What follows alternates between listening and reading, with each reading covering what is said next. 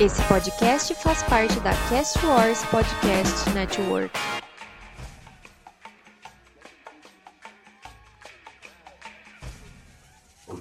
E aí galera, bem-vindos ao primeiro podcast que a gente conseguiu gravar finalmente do nosso querido Star Wars Universe. Isso é um podcast bem específico, bem inaugural, porque, claro, vocês estão falando aqui com várias pessoas que estão muito felizes, assim como nós estamos falando aí com várias pessoas que estão bem felizes, porque nós vamos analisar hoje o trailer do episódio 9, Rise of Skywalker. Junto aqui comigo estão Felipe. Opa, e aí galera, tudo bem com vocês? Boa tarde, boa noite ou bom dia, para onde quer que você esteja ou para quando você estiver escutando esse podcast. É, eu, eu, estou aqui entre amigos hoje, estamos, estamos com essa ideia muito da hora de é, fazer essa análise rapidinha, viajar mais a fundo do trailer que lançou de Rise of Skywalker e animar mais ainda o hype que a gente tem. Junto aqui comigo também está o Caio. Opa, beleza pessoal? Boa noite, boa tarde, bom dia. Aqui falando de uma galáxia muito distante para trazer esse conteúdo para vocês. E acho que é isso aí, né? Uma boa apresentação bem rapidinha. Ótimo. Galera, hoje a gente vai fazer o que a gente chama de breakdown. Isso é uma análise frame por frame dos detalhes das cenas, do que, que o trailer quer dizer pra gente. A gente vai tentar não ficar entrando em teoria, em previsão, nesse tipo de coisa pro filme, porque todo mundo aqui quer ser surpreendido pelo filme, mas a gente vai ver todos os detalhes que existem no trailer. Já faz uma semana que o trailer saiu aproximadamente. Uh, uma curiosidade, parece que o trailer saiu no aniversário de Carrie Fisher, uma pessoa que todos nós sentimos muito saudade. E nós já temos várias referências, várias coisas circularam por aí. Vamos tentar juntar todas essas referências. Vamos ver o que a gente consegue tirar de cada uma das cenas do trailer. Ótimo, vamos até os 18 segundos e play.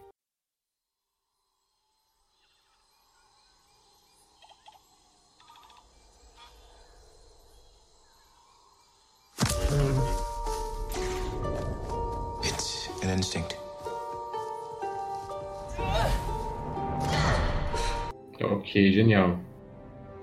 É, primeiramente, caso estejam me acompanhando aí, caros podcasters, é, eu já. A primeira coisa que eu fiquei muito surpreso na, na, nesse trailer foi já abrir com um, um shot, uma, uma cena da Ray, onde ela tá treinando, defletindo tiros de blasters e tal, e usando aqueles droids remotos, remotamente controlados.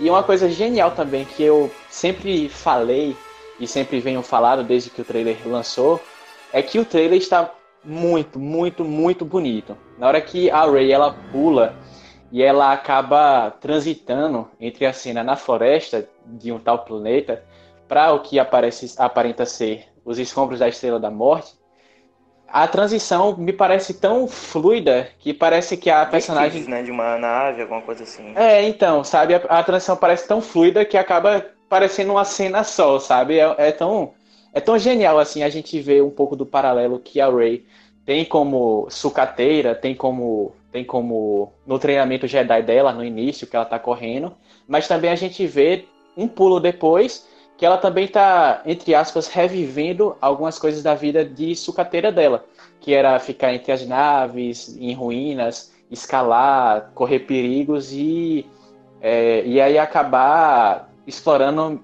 Uma coisa que inclusive abriu o trailer do episódio do episódio 7. Não, claro que não foi abertura direta, porque a abertura foi com um fim no meio do deserto. É, Mas uma coisa que já tinha, inclusive, pro personagem dela.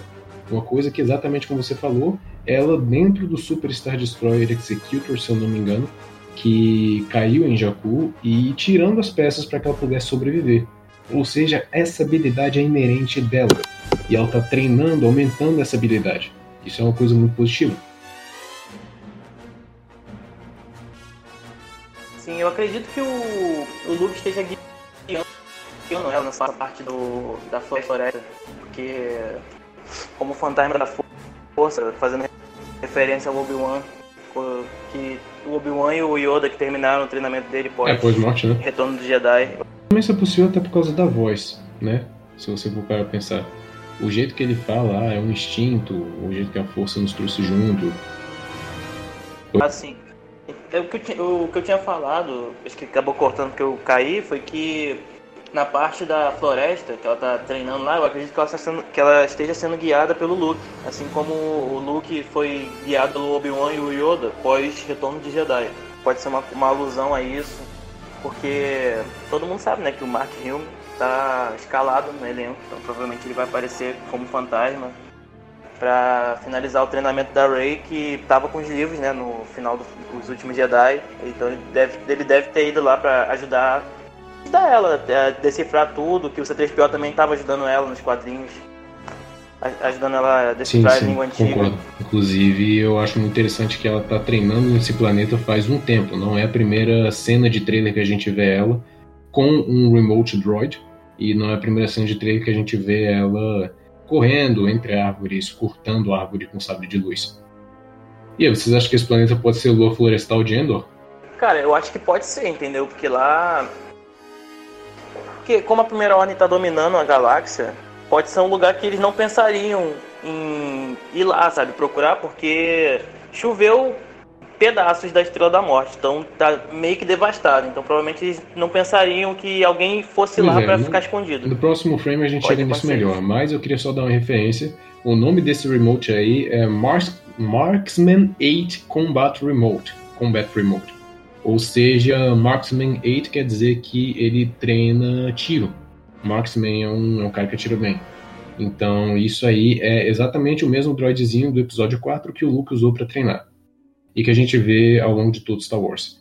E no chão a gente consegue notar um capacete que é muito parecido com o capacete de piloto, que acabou de cair no chão. Talvez a Rey esteja usando isso para cobrir a visão dela, que nem o Luke fez no episódio 4, e ela tirou para sair correndo, treinar pulo, seja como for. Então tudo isso é possível. Sim, é que. É que se não me engano, acho que é, acho que é a segunda forma de sabre de luz que é, foi desenvolvida pra rebater blaster. Sim, que é uma segunda ou terceira, por aí. Aí, aí- exatamente, esse, aí o Padawan é privado da visão pra Genial. confiar na Isso força. podia voltar pro cano, hein? Seria muito Provavelmente ela bom. deve estar fazendo isso. É, com certeza. Só acho interessante também como ela aparenta tá, ela aparenta estar é, se desvinculando de uma certa forma da parte do treinamento Jedi, só que ao mesmo tempo também abraçando a forma como o treinamento é realizado, porque como aparenta no trailer, parece que tem dois droidezinhos remotamente controlados atrás dela. E ela deflete o, o blaster, ela deflete o tiro no caso, ela deflete correndo, ela deflete em, em, em selva aberta. Então é uma coisa que a gente já vê que ela abandona o capacete para ao mesmo tempo ela está treinando de uma forma diferente do Jedi, só que ao mesmo tempo similar porque ela está usando das mesmas técnicas que os Jedi usam para treinar. Você quer dizer que ela tá acelerando o treinamento, colocando mais obstáculo. Isso, exatamente. E ao mesmo tempo é o que o Luke, por exemplo, poderia ter ensinado a ela, que é uma coisa que meio que mais filosófica ou mais simbológica, se assim permitamos me dizer, mas é uma coisa que é uma coisa que vai desapegar dos modos tradicionais do Jedi, aquilo que o Luke já não concordava muito, né? E ao mesmo tempo você também tem uma retomada daquelas coisas que os Jedi fizeram certo, que foi treinar o aprendiz para ele se tornar ele se tornar conectado com a força, a ponto de não precisar de uma de uma visão, a ponto de não precisar de uma de uma de um reconhecimento da área para saber com quem está lidando e como combater tal ameaça. Confrontar o medo, né? Isso, Sim. exatamente. Tanto que mais à frente a gente vai falar sobre esse negócio de confrontar o medo. Vamos que o mesmo. próprio Luke fala. Vamos continuar por enquanto. Ah, vamos ver aqui até que segundo a gente consegue ir. Espera aí que a carroça está carregando. Eu acho que eles de cavalo no trailer são mais rápidos do que esse computador. Meu Deus. Vamos até aí os 26 segundos só pra gente fazer um comentário curto. E. Beleza. Carroça. Carroça.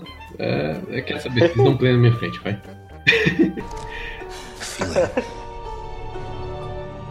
The Force brought us together.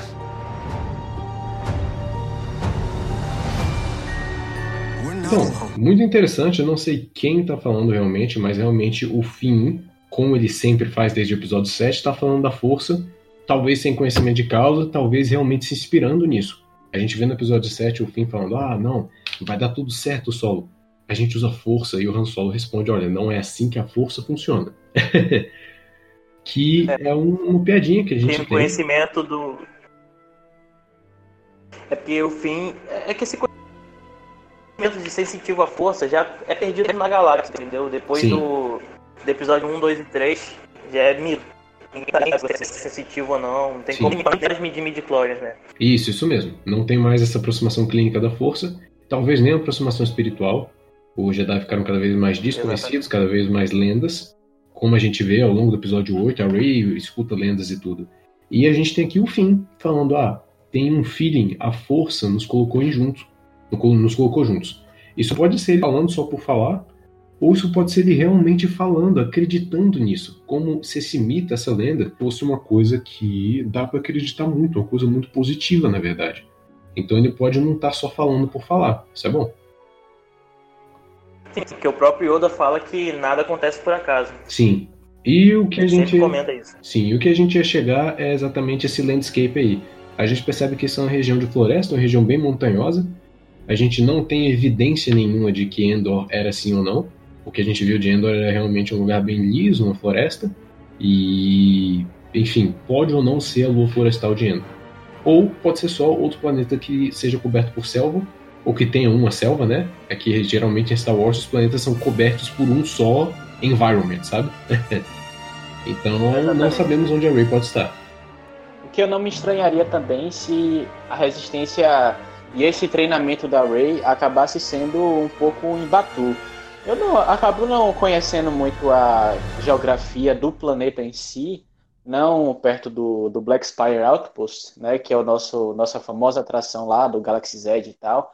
Mas é, eu acredito que, como a gente já foi revelado na Celebration, a primeira imagem do episódio 9, o que aparenta ser, uma das primeiras imagens do episódio 9, é, nossos heróis saindo da Millennium Falcon e desembarcando justamente em um planeta de floresta. E a gente sabe que em outras mídias e no próprio parque temático da Disney foi explorado o fato de que a resistência e a resistência no entreposto de, do Black Spire, né, que é na, na Galaxy Z, eles acabam encontrando um terreno neutro para fugir do confronto da guerra da Primeira Ordem. Sim. Uhum.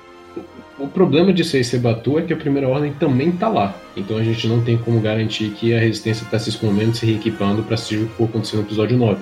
Que é uma coisa que o trailer meio que deixou parecida. A gente vai chegar nisso também. Mas é, pode ser qualquer lugar, isso mesmo. Não sei, não sei quanto tempo se passou do episódio 7 é, a gente pro, ainda não sabe. pro 8. Passou alguns meses só, eles já estavam totalmente no controle da, da República depois de destruir o sistema Rosnian com o Senado, a chanceler e todo mundo. Sim, a destruição do sistema Rosnian foi o maior problema. Uma coisa que a gente não vê muito refletido no filme, é. mas a coisa que está bem presente até no universo expandido, a forma como a Primeira Ordem tomou a galáxia de assalto uma vez que a Starkiller Base atirou. Eles tinham muito, muito recurso parado pronto para invadir o planeta. E sem a presença do senador de cada planeta, que provavelmente foi junto com o Rosnian, realmente eles mandaram uma Blitzkrieg galáctica e tomaram a galáxia. E para você que sempre se pergunta de onde veio tudo isso, é, tem muita referência nos livros de como a República se desmilitarizou e várias empresas que provinham pelo Império, que faziam as coisas do Império, eram pagas pelo Império, que foram estatizadas pelo Império Galáctico ou não, desviaram do sistema da República se fundindo. Eles fizeram muita manobra econômica para poder ver. A Siena Fleet Systems se fundiu com outra empresa, as empresas que fazem a Z11 do Stormtrooper se fundiram com outra e começaram a prover pela primeira ordem também, porque não queriam sair do mercado. Então, assim, sim, aquele negócio todo da, das prequels, a manobra política, a manobra econômica, isso está presente na sequel, só que não está dentro do filme. Só para você saber como é que fica. Tanto que mostra no episódio 8, né? Que, tipo, aquele cara, eu esqueci o nome dele que ele ajuda o Finn e a Rose, ele vira para eles e fala: Quem você acha que financia isso aqui? Sim, sim. O DJ. Exatamente. Eu adorei, adorei a contextualização que você deu para a galera, Lucas.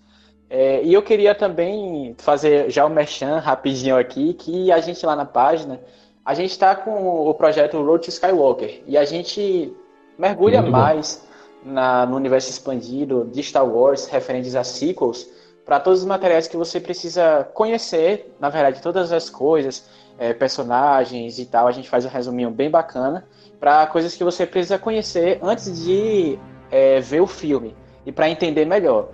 E só uma última contextualizada aqui, para que no caso a gente possa mergulhar mais lá na frente, fora, é que a resistência em si, ela é uma, ela é uma força militar privada. E ela surgiu a partir é, de uma, como que fala, uma bifurcação no, no Senado Galáctico da República, que quando foi é, que a primeira ordem estava lá, violou o acordo da, é, o Tratado de Concordância Galáctica, e que é o que o acordo que deu fim ao Império, à Guerra Civil Galáctica e tal. E de repente a Primeira Ordem começou a violar o tratado. A Leia, como senadora da, da Nova República, ela acabava não tendo, tendo voz e essa não ter voz era mais. Ela tentou avisar e o povo que ficou achando, não, é. certo. Só que tiraram a credibilidade dela, né? Porque descobriram que ela, ela era filha do Darth Vader. Isso, Sim. exatamente, era, era justamente isso. E aí, por causa disso também, dessa de retirar essa credibilidade, acabaram que a, ela, ela se desapontou, decepcionou totalmente com o Senado e como as maneiras, a maneira do Senado cuidar das coisas. E muitas das dos pilotos, dos combatentes, algumas partes, na verdade, dos combatentes e pilotos da Nova República e da frota de defesa das partes militares foram servir na resistência como uma força é, totalmente extraoficial à Nova República e que não compartilhava dos sentimentos da Nova República. Então, Correto. isso. Então, no caso, o que traz a gente para esse esse frame aqui, onde está todo mundo junto. É, da resistência, onde a gente está vendo o Lando lá no fundo, o C3PO, um que parece o Aftar, que, é, que foi revelado recentemente. É ele. Que, é ele, confirmado. Isso, confirmado. Que, é, que foi. tá no HQ, Allegiance, né? Que também tá fazendo parte do Road Skywalker. Ele é o filho do, é, do Almirante Akbar, que faleceu no episódio 8. E, e o meu ponto é, nisso é que a gente vê que a resistência ela ainda está ela ainda está se reunindo, o que aparentava só ter oito pessoas no final da Falcon, no final do episódio 8. E de repente ela tem esse boom de gente, uma, uma galera que acredita numa causa depois do, da destruição do sistema Rosnia, uma galera que acredita também em, nos novos heróis, no sacrifício da lenda do general do general do mestre Jedi, Luke Skywalker, por exemplo. E a gente vê tudo isso como uma fagulha da esperança, da, da uma fagulha da esperança no que a gente vê perante a resistência, uma resistência que a gente achou derrotada. Sim, sim. Já que a gente chegou nessa cena que tem bastante soldado junto, vamos fazer uma referência muito importante aqui. Exatamente como o Felipe falou, a gente tem a construção da resistência sendo uma coisa muito à parte. Eles são paramilitares, eles não são que nem a Aliança Rebelde. Vamos fazer um comparativo entre uma cena que a gente tem no Rogue One e essa cena aqui.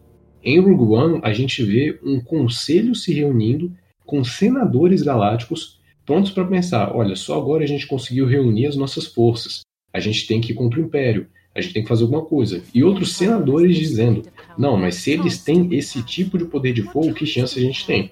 Que é aquele discurso genial que a Jean faz. Não, a questão não é que chance a gente tem, a questão é que escolha a gente tem.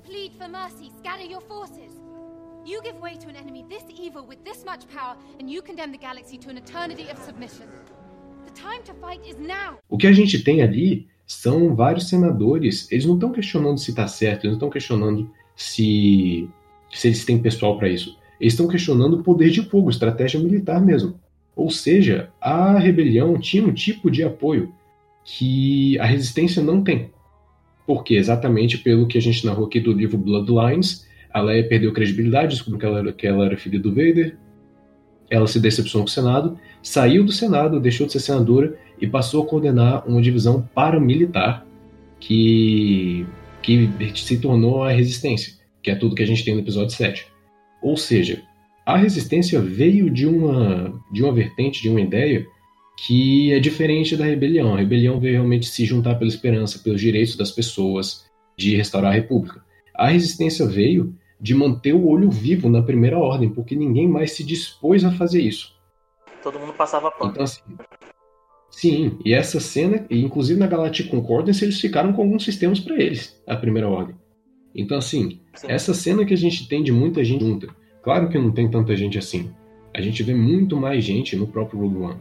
Mas é uma coisa interessante, tem um número suficiente de gente. Você vê que tem muitos pilotos aqui. Eu tenho razão para acreditar que eles estão debaixo da Tantive 4, por causa do. Se vocês olharem no canto superior esquerdo, a gente tem alguns escape pods que parecem a Tantive 4. É, não sei, não tem como confirmar. Parece bastante. Hum, a gente tem aqui o Lando Calrissian, que realmente vai estar nesse filme. Vamos ver como é que ele vai chegar na história, vai ser muito bom. A gente tem Aftab Akbar, que foi o que o Felipe falou. Esse é o filho do General Akbar. Ou seja, isso vai ser uma. Realmente uma coisa geracional muito bonita. Então a gente tem aqui uma cena dos soldados que realmente não tem para onde ir, mas eles querem lutar porque essa é a esperança deles. Hum, enfim, vamos mais alguns segundos aí, vamos mais 9 segundos até 0,36. Ok, então, 1, 2, play. Good people will fight if we lead them. Paramos aqui exatamente na Tantive 4. Para você que não sabe o nome das naves, e você não precisa saber também, porque, pelo amor de Deus, tem muita nave. A Tantive 4 é a nave da Leia no episódio 4. É a nave que foi perseguida pelo Vader. É a nave da Leia que saiu com os planos da Estrela da Morte de Scarif em Rogue One. Essa nave é icônica para a rebelião e para a resistência, exatamente porque ela carregou a esperança que destruiu a Estrela da Morte pela primeira vez. Não só isso, é a nave que estava no, no episódio 3, se não me engano. Era o Tantive 4 no episódio 3? Ela foi desmistificada, na verdade, para acabarmos. É, para acabar uma consistência, uma inconsistência que rolou na época. Aí, no caso, essa nave, ela é a Thunder Heart, que no caso, a nave do episódio 3, que era a nave, uma, Corelia, é, uma corveta coreliana, altamente modificada. 3, né? Isso, isso, no caso no episódio 3, naquele finalzinho. Ali, Não, não, quer dizer que aquela, aquele Corellian Corvette no episódio 3 era uma versão anterior da Tantive, porque Tantive é uma CR no- é, 90 ou 4, e aquela lá era outra, não era? Isso, isso. Aí, aí, no caso, o que aconteceu é que ali ainda estava sob o comando do, do Capitão Antilles, né? Mas aí depois Isso. ele acabou sendo é, transferido para a Tative 4. Ok, para todo mundo que escutou isso, muito cuidado. Não é o Ed Antilles, é Capitão Antilles. São dois Antilles diferentes, ok? O Ed Antilles era um piloto da rebelião que eu espero que apareça nesse episódio. Aham. Uma parada Hum. que eu percebi aqui agora, que a nave tá voando bem baixo. Acho que ela esteja sob perseguição ou, ou saindo de- do planeta Expresso, entendeu? Porque ela tá voando bem baixo, bem baixo. Bem baixo entre as árvores. Eu acho que essa está sob perseguição irregular, sabe? Ela tá é, levantando um voo às pressas e ela tá fazendo às pressas de alguma perseguição da primeira ordem, alguma outra coisa. Ou ela tá, tipo, é, fazendo uma manobra, sabe? Pa- Passando por as árvores pra ver se despista o perseguidor ou voou, levando no voo mesmo pra sair expresso do planeta. Pode ser isso, como pode ser só uma cena mais dramática, né? Dela passando. Exatamente. Ela tá devagar. Nunca se sabe, né? Porque botaram no Hum, trailer só de framezinho. Pode ser alguma Sim. coisa. Vamos voltar um pouco, a gente tem uma cena aqui da Rose com o ator que fez um dos hobbits de Senhor dos Anéis. Eu esqueci o nome dele. Mas é, agora ele está em Star Eu Wars. estava pesquisando o nome dele agora. O nome dele é Dominic Monaghan. Monaghan, isso, isso mesmo. Era o Charlie em Lost, ele já esteve num filme do X-Men, o X-Men Origins, com Wolverine. Ele estava em Senhor dos Anéis, agora está em Star Wars. Perfeito. E no caso é bom lembrar que ele já é acostumado com um pouco da direção do Abrams. Porque caso vocês, algum, alguém não esteja lembrado, não conheça, o o J.J. Abrams também teve uma mão é, no Lost. Hum, ainda nessa cena a gente vê aí que a Rose ela tá bem parecida, talvez não tenha passado tanto tempo assim. E na parte de trás estamos vendo aqueles cavalos. Sim, tem, tem, tem cavaleiros montados. É, vamos ver o que que pode ser isso. Eles estão num lugar bem metálico, isso pode ser parte de dentro da cena anterior, como pode ser qualquer outro lugar, né? Vamos ver o que, que isso pode ser. O que eu acho também é que a gente vê que alguns cavalos estão recuando e a própria Rose e alguns heróis estão meio que é, desesperançados, alguma coisa. E me parece muito. Preocupados? É, desesperançados no caso. Me parece mais uma. Aparentemente, ou uma tentativa que não deu certo de ataque, eles estão recuando, ou alguma coisa que veio e eles estão indo para combater, estão tentando, estão é, tentando verificar a situação, aprontar as tropas e tudo. Mas me parece um sintoma de correria entre, entre todas essas tropas da resistência que aí estão. Eu vi alguns tiros, eu acredito que seja investida bem pesada na primeira ordem, onde algum, alguma pessoa interessada em prejudicar o, a, a resistência em nome da primeira ordem por dinheiro. Uma coisa assim. Porque realmente é, é um olhar de desespero, um semblante de desespero em todos eles. Sim, o importante aí é notar uma coisa bem interessante. Acredito que esse planeta seja o mesmo que estava, viu? Porque a gente está vendo muito da temática das árvores. Na próxima cena, a gente vê o Finn, o Paul e. é que tá carregando? O Chewie, né? Tá. Tá carregando aqui. Eles estão na frente de uma nave que é laranja e branca. Essa é a nova X-Wing do Paul, viram? Mais um modelo 80 com as mesmas cores do BB-8, porque a última explodiu em The Last Jedi. Então essa é a nova X-Wing. A gente consegue ver que estão virando para encarar alguma coisa no lugar de árvore, semelhantemente como a Rose acaba de encarar alguma coisa. Então pode ser qualquer coisa. E a gente tem aqui a fala muito boa do Paul. Realmente a gente consegue ver que a resistência está estabelecendo muita esperança.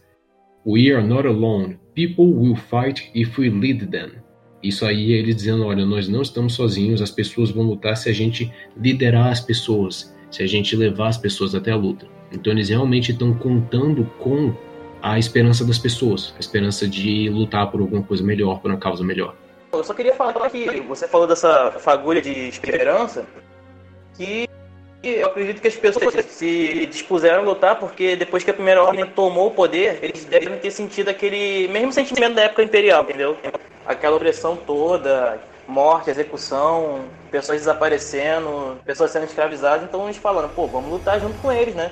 Não, eu só queria falar, porque tava bem recente na hora que o. que o quando eles disseram a República já não existe mais, foram poucos meses. Acho que as pessoas sentiram muito a diferença. Tanto que eles não, no final do filme eles, eh, ninguém ajudou eles. Eles chamaram, pediram socorro, ninguém veio ao socorro deles, só o Ray. Até uma coisa que a gente vê nos quadrinhos do Paul Dameron, tava todo mundo sendo atacado. Ao longo do episódio 8, a partir do meio do episódio 7 até o fim do episódio 8, tava todo mundo sendo atacado. Isso é uma coisa que a gente vê nos quadrinhos do Paul Dameron isso é uma coisa que a gente vê na DLC do Battlefront 2 da campanha, que a gente vê a extensão da, dos ataques da Primeira Ordem. Tava todo o planeta sofrendo de algum jeito. Então pode ser que ninguém tenha vindo porque não conseguiu, pode ser que ninguém tenha vindo porque não, não, não tô nem entendendo o que está acontecendo, cadê o que aconteceu. Inclusive oficiais do, da Primeira Ordem não sabiam nem que Snoke tinha morrido. Então assim, pode ter tido falta de informação, como pode ter tido não, não vamos ajudar, sabe? Hum, a gente tem duas referências aqui. Primeiro de tudo, essa do lado do Lone Nick Monaghan é a Lieutenant Connix. É aquela menina loirinha com um penteado igual da Princesa Leia. É a filha da Carrie Fisher. Ela tem personagem próprio, tá aí desde o episódio 7. Tem uma droid companheira. Uh, ela, tá, ela faz parte da Resistência, ela é um personagem mesmo. E achei aqui o nome dos cavalinhos. Eles são Orbex. Cavalos com chifrinhos. Cavalo com chifre. Interessante, interessante. é um unicórnio. É, sim. Unicórnio eles têm dois chifres que são dentes. É, sim. Enfim, tô curtindo os cavalinhos, já já a gente vai chegar mais no. Enfim, neles, né? Ah, vocês querem continuar? Eu só queria relatar um fato que essa já é a, pelo menos que a gente saiba, a terceira X-Wing do Paul, né? Cada filme ele perde uma.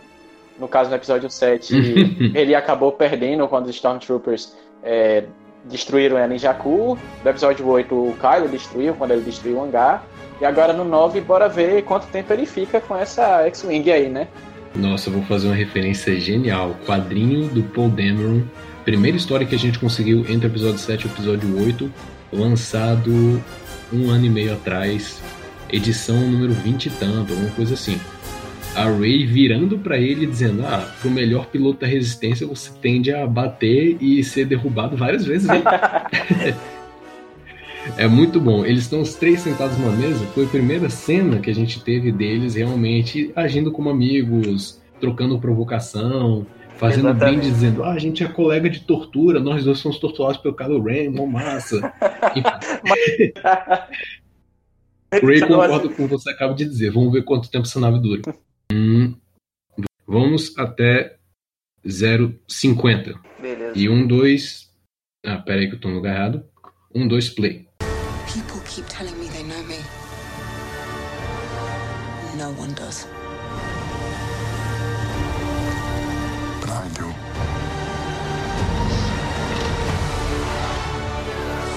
meu não foi, mas eu lembro do trailer porque eu vi várias vezes. a carroça aqui, eu vou, vou chamar uns Orbex para puxar esse PC, tá ligado?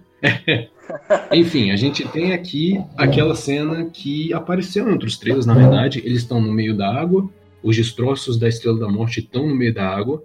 Percebam os detalhes atrás da Rey aqui. A gente tem realmente canhões enferrujados. Isso aí tá aí tem muito tempo.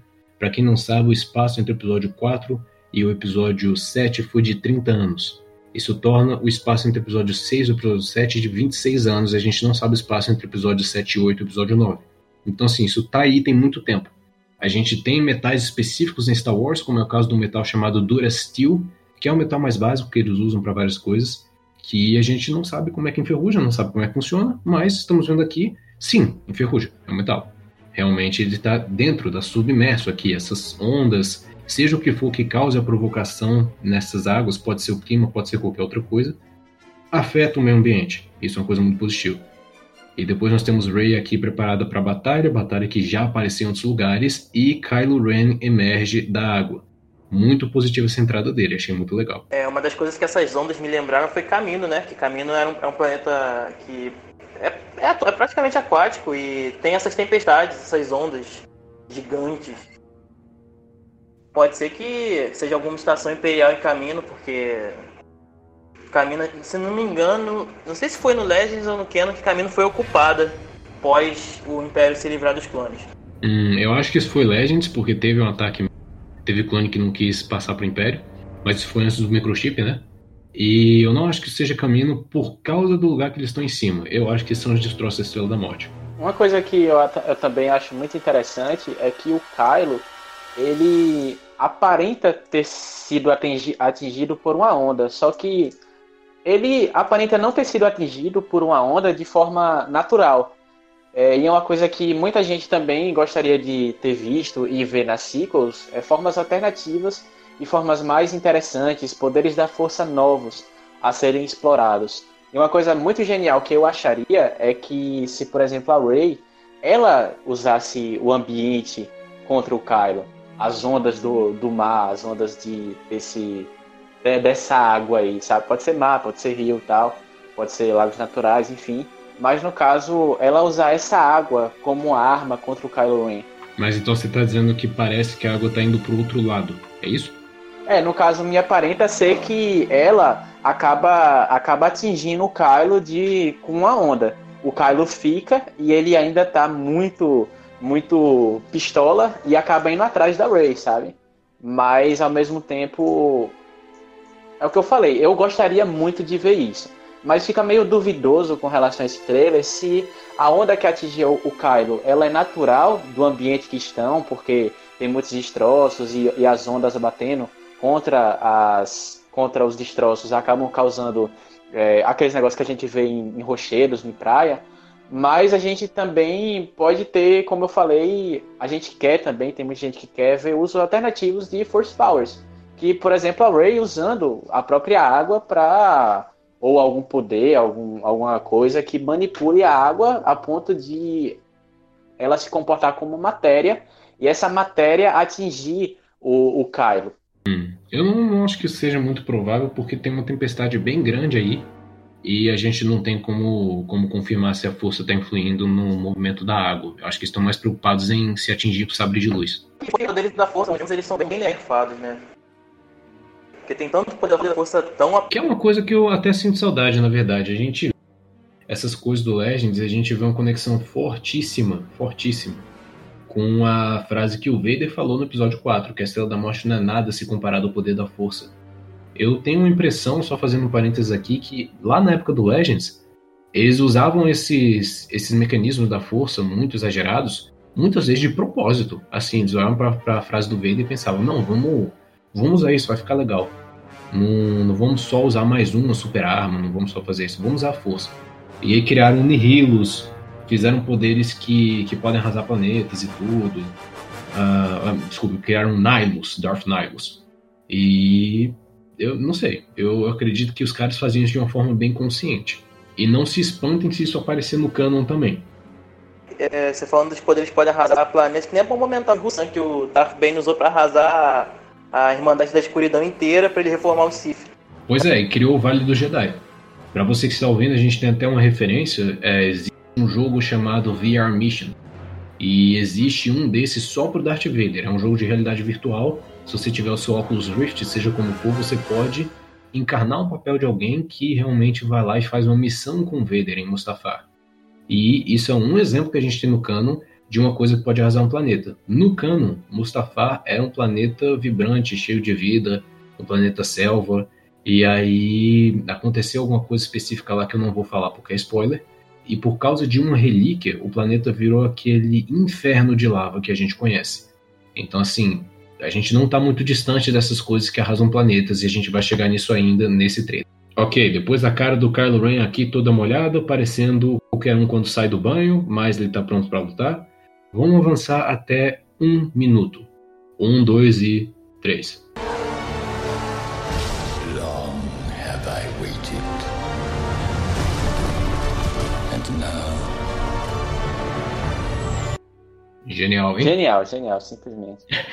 Essa é uma das cenas mais bonitas do trailer. Vamos começar de onde a gente estava mesmo. Esses TIE Fighters, que a gente não tem como garantir se são da primeira ordem, apesar de parecerem por causa das cores, se aproximando em uma cidade ou em uma base, seja como for, que olhem certinho para esse canto esquerdo. Se vocês virem aqui, a gente tem uma cidade que parece que tem até chaminés, parece uma coisa industrial, parece uma coisa de, de construção mesmo, esculpida colocada aí em uma geleira enorme. E o reflexo é totalmente diferente. O reflexo é realmente uma cidade esculpida sabe? O reflexo realmente são, são prédios esculpidos, um, um filme meio de tribo da água do norte, sabe? Ou do sul. Não sei, preciso rever Avatar. Mas olhem para isso. O de baixo e de cima são diferentes. O que vocês acham que isso pode significar? Eu pensei que isso fosse um meio que um iceberg espacial, entendeu? Pode ser, pode ser um iceberg jogado no meio do espaço como se fosse um meteoro. Isso é uma referência muito boa que você fez. Isso pode estar no espaço, como pode estar dentro de atmosfera. Se estiver dentro de atmosfera, a gente tem uma divisão grande aí. Provavelmente a água está dividindo o que é essa parte que, ao meu ver, parece uma coisa um pouco mais mecânica, do que essa parte que parece um castelo da Elsa, entende?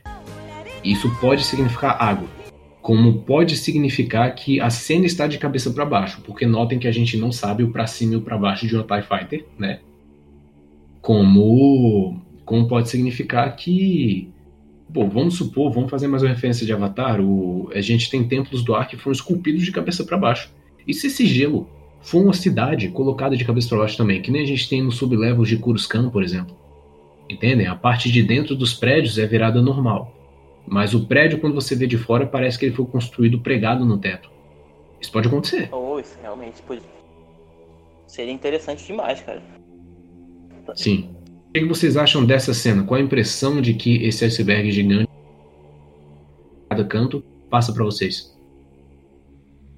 Cara, eu acredito que seja alguma base ou alguém que está tipo ajudando a resistência, porque você vê o Steve indo em alta velocidade para lá, como se estivesse indo buscar alguém ou atacar. E são milhares.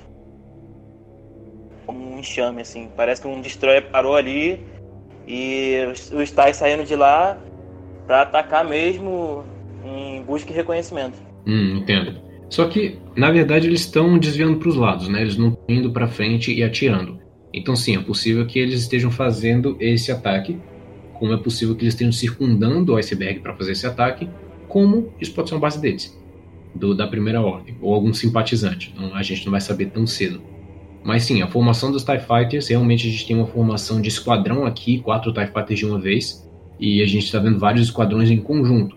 Vários esquadrões em conjunto não saem de um Star Destroyer, a não ser que eles vão atacar alguma coisa do tipo, fazer um reconhecimento forçado, como é uma referência que a gente tem das prequels, né? Pense nisso como um reconhecimento à força, o favorito do Anakin. É, eu ainda estou curioso para saber de fato a, onde é que a gente está, se é atmosfera, se não é, e se também qual, o que é um, se é um planeta, se é um asteroide, se é uma base secreta tal. Mas a gente pode ver bem em cima dessa formação de gelo é, algumas estrelas, o que parece ser constelações, e, emba é, e embaixo, é, no, no reflexo, o que aparenta estar refletindo, ao mesmo tempo aparenta não estar refletindo. E ao mesmo tempo parece tanto uma parte mais embaixo, quanto também aparenta, como você tinha falado, uma cidade vertical, por assim dizer. E a gente nota também lá no fundo, no canto direito ali, é, mais, mais luzes, o que aparenta ser que toda uma cidade ou toda uma civilização foi construída ao redor desse iceberg ou ao redor dessa, dessa formação misteriosa. O que isso, o que também pode ser mu muitas coisas assim, que por exemplo, como várias cidades que podem ser construídas à margem de algo, geralmente são aquelas que exploram mais algo, então talvez a primeira ordem também possa estar atrás de algum recurso, atrás de alguma coisa que a cidade possa ter vindo a desenvolver, ou então tem a ver também com a, com a próxima cena, que a gente já comenta, que é aquela do Star Destroyer acabando levantar-se. Não, mas eu vou até fazer uma referência interessante, você está certo. Como você pode ver aqui no canto direito, as estrelas são diferentes em cima e embaixo. Então a gente pode não estar tá lidando com reflexo. A gente estava achando aqui que a cidade diferente em cima e embaixo pode ser uma continuidade debaixo da água, mas se você olhar aqui no meio, o gelo é diferente em cima e embaixo. Então isso pode não ser um reflexo, pode não ser uma água, pode não ser na atmosfera, pode ser uma situação que a gente tem com um outpost de Carafene que apareceu em Rogue One, que foi onde o Cassian matou o primeiro Partisan, aquele cara que não tinha um braço, não conseguia escalar. Aquele outpost tem atmosfera, só que é construído entre dois asteroides, entende? Então vamos ver o que, que, é isso. E eu concordo com você que pode ser uma exploração de algum recurso. Se isso for um Kyber gigante, eu vou achar interessante, Caramba, mas eu acredito que seja gelo. Duvido que esculpiram a cidade, né? E explodir na primeira martelada. Mas, não, eu acho que isso é gelo mesmo e tem realmente uma parte industrial aí que pode ser uma exploração de recurso, mas eu achei muito interessante o que você falou. Isso pode não ser um planeta, porque todas as direções estão diferentes. Mas chegando na próxima cena, a gente realmente tem uma coisa muito. Inter... Ah, não, não, calma aí, calma aí. Tem o trono. Calma aí. Essas TIE Fighters são da primeira ordem. Sim. Vocês estão percebendo a cor em 52 segundos? Sim, eles têm uma. Branco, vermelho e preto. Sim, é as cores da primeira ordem. Tem razão. É, são da primeira ordem. Ô, Emen. É rapidinho aqui que eu vou precisar desconectar, acho que uns 5 minutinhos. Tem como aguardar rapidão? Deixa eu só dar uma olhadinha na parada aqui, aproveitando que o PC tá uma carroça. Beleza. Tô vendo a seguinte, velho. Acho que eu vou ver o filme meia-noite e ver o filme uma da tarde de novo. Eu sei que, tipo, tem filme aí pra para mim pelo menos 9,5, porque aqui não estreou para estreia, não fez para estreia. Então aqui só 9,5. E é legendado 3D. Isso deve ser um crime. Né, mim, né? Ei, pô, mas eu não reclamo não, ingresso a 8 reais, tá ligado? Outro crime. Ei, cadê o Caio? Voltei. Deixa ele. Galera, esse trono feito de pedra tá cabuloso. Seja o que for atrás, todos esses espinhos, todos esses chifres, tudo isso feito de pedra, não parece tão confortável, mas parece genial. A gente consegue perceber aí que, que o trono tem um símbolo. Quando a luz bate do, a luz do raio, o trono tem uma espécie de símbolo. Eu não consegui identificar muito, mas algumas pessoas disseram que é o símbolo Sith, aquele símbolo que andou aparecendo esse último ano para indicar os Lord Sith e os Sith Troopers, aqueles troopers que são todos vermelhos. Apareceu no Fantasy Flight, apareceu Apareceu na Celebration, se eu não me engano, mas eu não consigo identificar muito bem. Para mim parecem umas ranhuras um pouquinho diferentes, para ser bem sincero. Ah, mas quando nos bate, dá para você relacionar. Então, assim, não sei o que é esse símbolo, mas é interessante que ele esteja aí.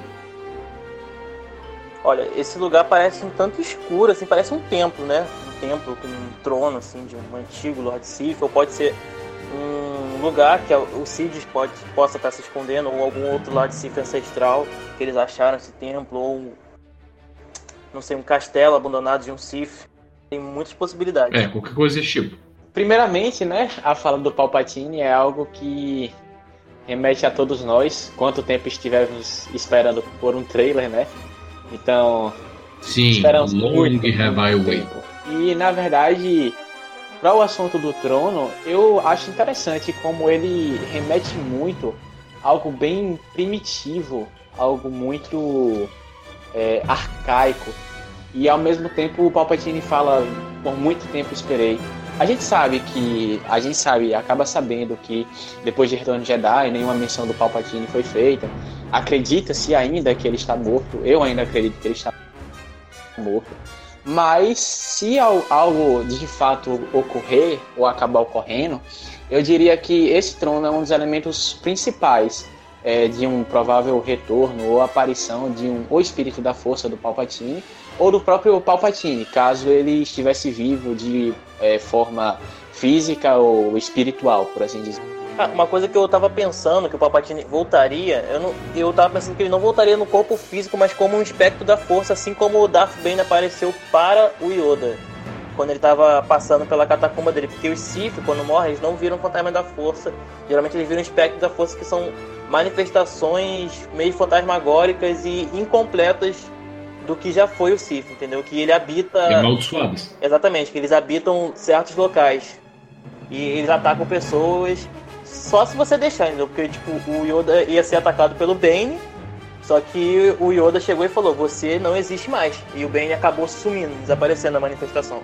Sim, vamos fazer um parênteses bem rápido aqui. A gente não tá de mas a gente tem uma referência do Legends e uma referência do canon também. Parece que a ideia original de George Lucas e uma ideia que a gente vê bastante é que os Jedi conseguiam se unir à força. Os Sith que sempre tentaram manipular ela, dobrar, dobrar ela para sua vontade, não conseguiam fazer isso. Então os fantasmas da força são por sua natureza do lado da luz. E os fantasmas Sith que a gente vê, Exar Kun, o- os fantasmas de Darth Bane de Mark sempre estiveram amaldiçoados a algum objeto ou algum lugar. Mesmo que isso não fosse tão claro no Legends. Realmente não era muito claro. Às vezes a gente já viu uma referência, ah, o espírito de Freedonade chegou aqui antes de mim, não sei o quê. Então assim, nunca ficou tão claro, mas a coisa geral que a gente tem é que os Jedi conseguiam se unir à força porque aceitavam ser um com ela, e os Sith que queriam controlar a força nunca conseguiram fazer isso que é de onde o Palpatine e o Darth Vader tiram esse negócio todo de ah, eu quero enganar a morte. Porque os espíritos da força em si, os Force Ghosts Jedi, eles viram imortais, eles viram parte da força. E os Sith, eles nunca quiseram esse tipo de coisa, eles quiseram enganar a morte. Então isso é uma referência que a gente tem do Legends que não estava tão claro assim, que vamos ver o que, que o canon faz. Eu esperava que eles mantivessem isso, vamos ver o que acontece.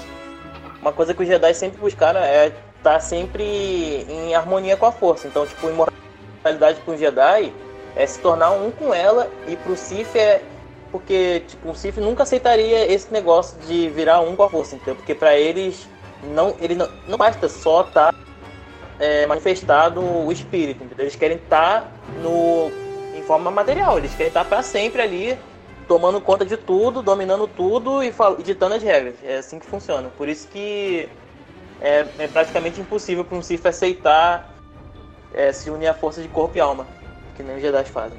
Sim, é, uma coisa que, na verdade, é, retomando ao trono aqui, é que, como eu estava falando do, do design mais arcaico, ele também parece ser algo mais natural.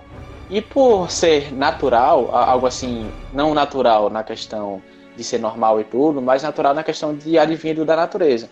Ele me parece muito questões assim, pilares, metal, né? isso, sabe? E me aparenta muito dizer assim, quando você diz, ah, o Palpatine eu esperei por muito tempo, alguma. Pode-se dizer, talvez, é, no caso, eu teorizando aqui, pode ser que esses ramos que estejam saindo do trono, ou de certas ramificações dele, é o quanto, o quanto de tempo o Palpatine aí já se estabeleceu. Então, digamos que esses troncos tenham corrido aí por tenham crescido aí por uns 30 anos, sabe? E eles estão desse formato porque o Palpatine, em sua forma tão poderosa, ela, ele acabou acelerando, modificando alguma forma, ou então retornando a algum local onde é, a, o lado sombrio da força agia de uma forma diferente na, na própria, no próprio ambiente. Esse trono é diretamente tirado de um dos desenhos originais de Ralph McQuarrie no rascunho do episódio 5 ou 6. Que eles estavam fazendo rascunhos de como Luke veria o Imperador, de como seria. Eles tinham toda essa ideia de que seria em um templo Sith, que foi até uma ideia usada para o castelo do Vader em Mustafar. É, eles tinham a ideia de que teria lava do chão, e eles tinham a ideia de um trono. Esse trono é um desenho que faz parte dos sketches originais, dos rascunhos originais de Ralph McQuarrie. E não é a primeira vez que a gente vê uma coisa que não foi usada lá atrás sendo usada agora no cano. Isso tem acontecido muito em Rebels, isso tem acontecido muito no geral, isso é uma coisa muito positiva. Uma coisa que eu queria comentar também é que esse trono que eu vi ali de relance que ele tá ele tá bastante elevado do chão. Tem dá para ver uma escadinha, o começo de, o finalzinho de uma escadinha eu acredito que ele esteja elevado a alguns metros do chão, tipo uns 2, 3 metros por aí. para mostrar a imponência de quem estiver sentado ali para os outros embaixo. Hum, que é um trono enorme, né? Exatamente. E aí a gente tem mais uma cena aqui interessantíssima, o Star Destroyer saindo do gelo. Isso não é terra, isso é gelo, porque né, a gente consegue ver muito vapor da água. Isso é um Star Destroyer antigo, isso é um Star Destroyer imperial. A gente consegue ver pela ponte de comando, a gente consegue ver pelos geradores de escudo, que são esses dois globos icônicos, icônicos de todo Star Destroyer. Um aqui na minha estante que eu estou comparando agora e realmente nós estamos falando de Star Destroyer Imperial. Bom, ele sair de dentro do gelo tem algumas implicações. Nós vimos uma frota enorme de Star Destroyer num lugar é, escuro, com raios atrás, em outro trailer. E nós vimos aí uma referência de que é esculpido no gelo nesse trailer. Então, assim, a gente não sabe o que está acontecendo, a gente não sabe por que, que o Palpatine tem voz nesse trailer, a gente não sabe de onde vem todo esse poder fenomenal que tem Stormtrooper vermelho, que serve ao Sith, que tem um monte de nave. A gente não sabe o que aconteceu. Mas a gente consegue ver aí um monte de Star Destroyer sendo referenciado nos trailers. Isso é uma frota estelar inteira. Inteira. Pode ser que Palpatine tenha tirado uma parte do Império e levado com ele se ele sobreviveu. Pode ser outra coisa. Ray Sloane, por exemplo, nos livros Marcas de Guerra, falou que tinha uma parte grande do poder militar imperial que tinha sido sumido, não realmente não estava nos registros. E ninguém sabe por quê. Falaram também que o Super Star Destroyer Eclipse, que é um nome que a gente tem do Legends, é, também não estava lá. E eles não sabem para onde aquilo foi. E o que sobrou do Império depois da Batalha de Jakku as regiões conhecidas, que é de onde a gente tira toda a teoria do início da Primeira Ordem, tudo que a gente não tem tantos detalhes. Então, assim, a gente tem vários e vários e vários Star Destroyers nesse filme. Um deles agora está saindo do gelo. E se aquela cena com aqueles vários Star Destroyers não era no espaço, mas era dentro da água? Vamos supor que isso era debaixo do gelo, muito interessante. E agora a gente está vendo que eles vão entrar em ação coisa que eu penso que talvez essa, essa parte do gelo, do trono e dos Star Destroyers seja nas regiões desconhecidas, entendeu? Eles ficaram lá aguardando o momento certo para iniciar o ataque. Saindo do gelo e falar, agora vamos destruir tudo, acabar com tudo, sabe? Volta do Império. Talvez seja isso. Correto. Que é o que a gente vai fazer uma referência já já também. Eu vou guardar muito do que eu vou falar mais para depois sobre esse Star Destroyer mas é, é interessante ver é, se a gente conectar, a gente conectasse esses pontos do Palpatine falando e da, do próprio Star Destroyer ascendendo, a gente a gente vê que assim, eu na minha cabeça, eu tive a mentalidade de que, poxa, o Palpatine ele é um cara tão poderoso que se ele estiver vivo ou se ele estiver se manifestando de alguma forma, muito provável ele iria fazer aquele comeback, sabe? De dizer assim: olha aqui, eu estou aqui, meu império também está aqui com, comigo. No meu lugar de descanso, onde eu morri, mas meu império também está aqui e acende como eu acendo, entendeu?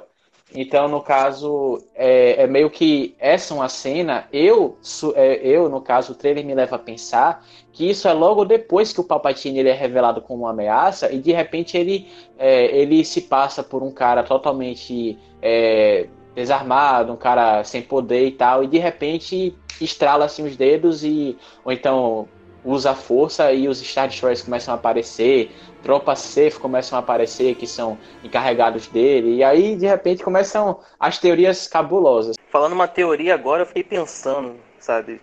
Teorizando rapidinho, imagina se fosse um plot parecido com as Guerras Clônicas, sabe? De qualquer maneira, o Palpatine vence, sabe? E se fosse a Primeira Ordem versus a Nova República, uma manipulação Sith pro Império depois passar a mão e levar tudo, entendeu? Independente de quem ganhasse, a Primeira Ordem ou a República. Pode ter acontecido uma coisa Aí dessa. Foi o long run, hein? Foi o long run mesmo, um plano de 30 anos. Realmente. E eu, particularmente, eu não gostaria de ver todo um destaque em torno do Palpatine, como ele fez esse plano não só uma, mas duas vezes. Eu acho que, assim, por mim mesmo, o Palpatine ele seria um elemento mais é, não tão central quanto a gente estaria achando que ele fosse.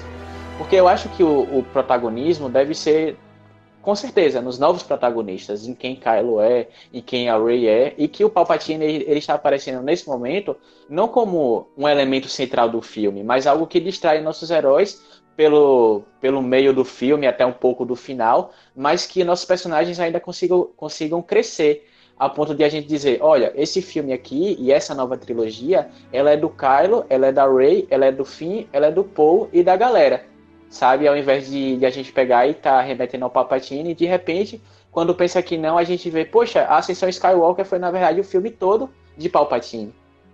Sim, ele já tem muita participação nas prequels, né? Hum, de qualquer forma, a gente vai ter que ser surpreendido pelo filme, porque eu realmente não, não consigo imaginar como tudo isso foi escondido por tanto tempo, ah, fora né, a, a, negligência que a gente já conhece do, do, governo galáctico e do planejamento de long run da, da Primeira Ordem. Mas eu fico imaginando se isso aí não é, não é parte da contingência. Para quem está ouvindo e não sabe, a gente tem uma diferença marcante entre o Legends e o Canon. No Legends, a, os detalhes, as coisas que vieram da Guerra Civil Galáctica, que é a guerra entre os episódios 4 e 6, ficaram 19 anos afetando a galáxia, com remanescentes imperiais, com Thrawn e Natassi Dala e outros remanescentes tentando derrubar a Nova República. No canon, não.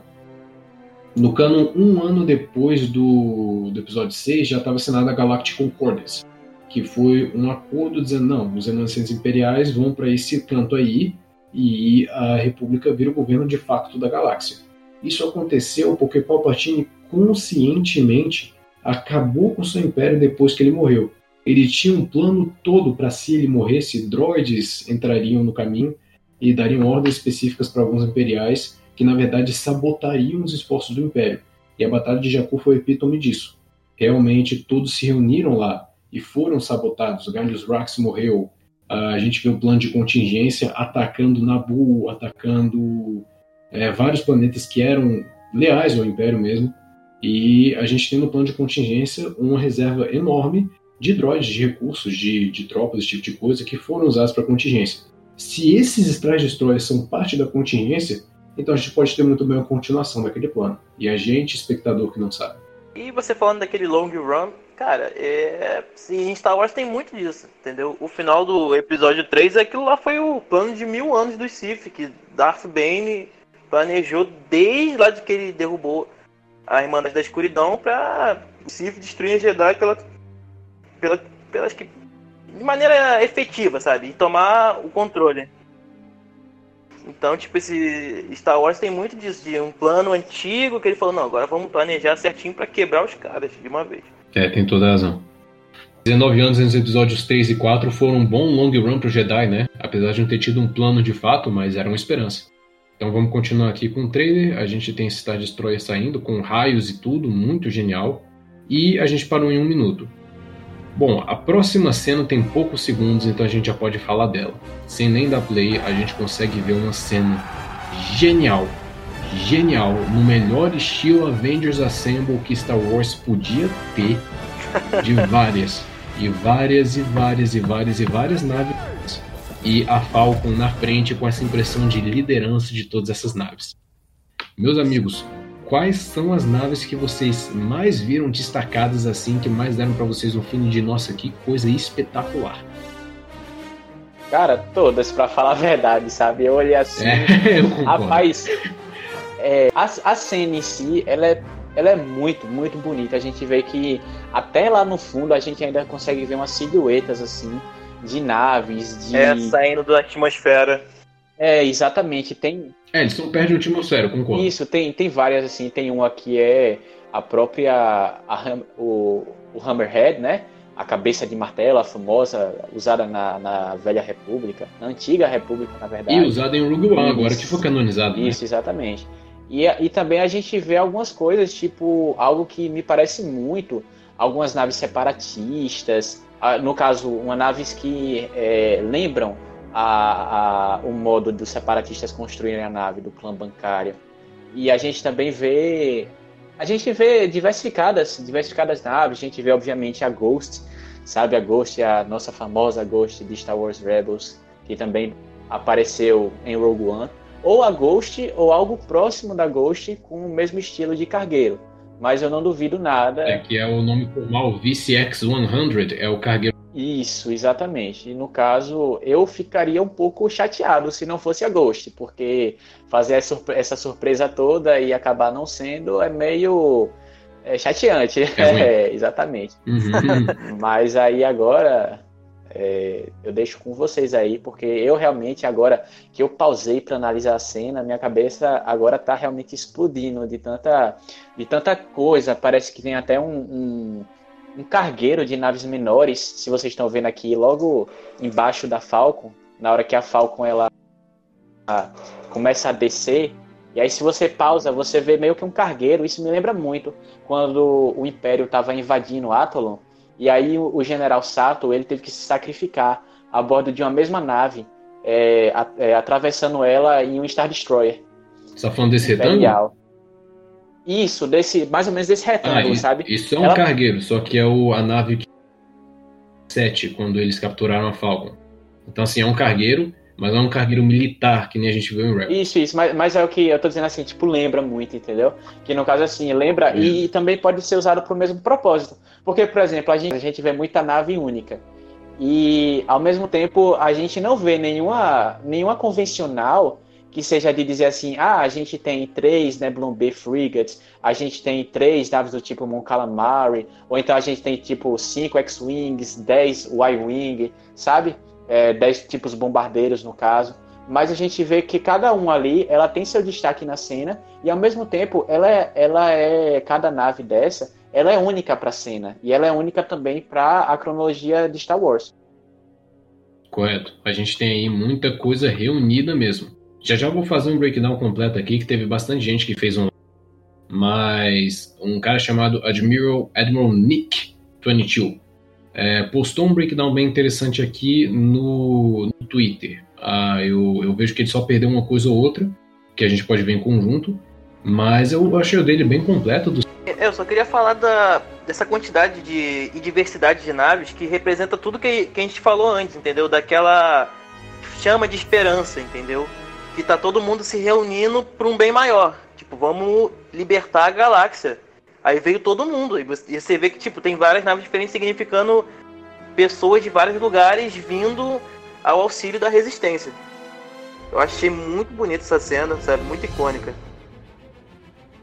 De vários lugares e de várias partes de Star Wars diferentes, né? De vários- Exatamente. E a gente tem muita referência acontecendo aqui. Cara, eu posso estar enganado, mas eu, eu vi ali um negócio que parece um destroyer da, da, da Velha República. Ali embaixo, no 1 minuto 02, debaixo da, da Millennium Falcon, uma ponte vermelha, sabe? Com um negócio, assim, com mais uma. É uma torre, sabe? Subindo ali, que parece muito uma torre de um Star Destroyer da, Repu- da Antiga República, que é todo vermelho. Debaixo da Falcon, Aham.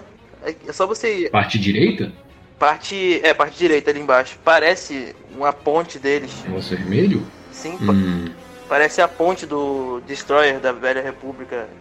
Parece meio pequeno para um destroyer.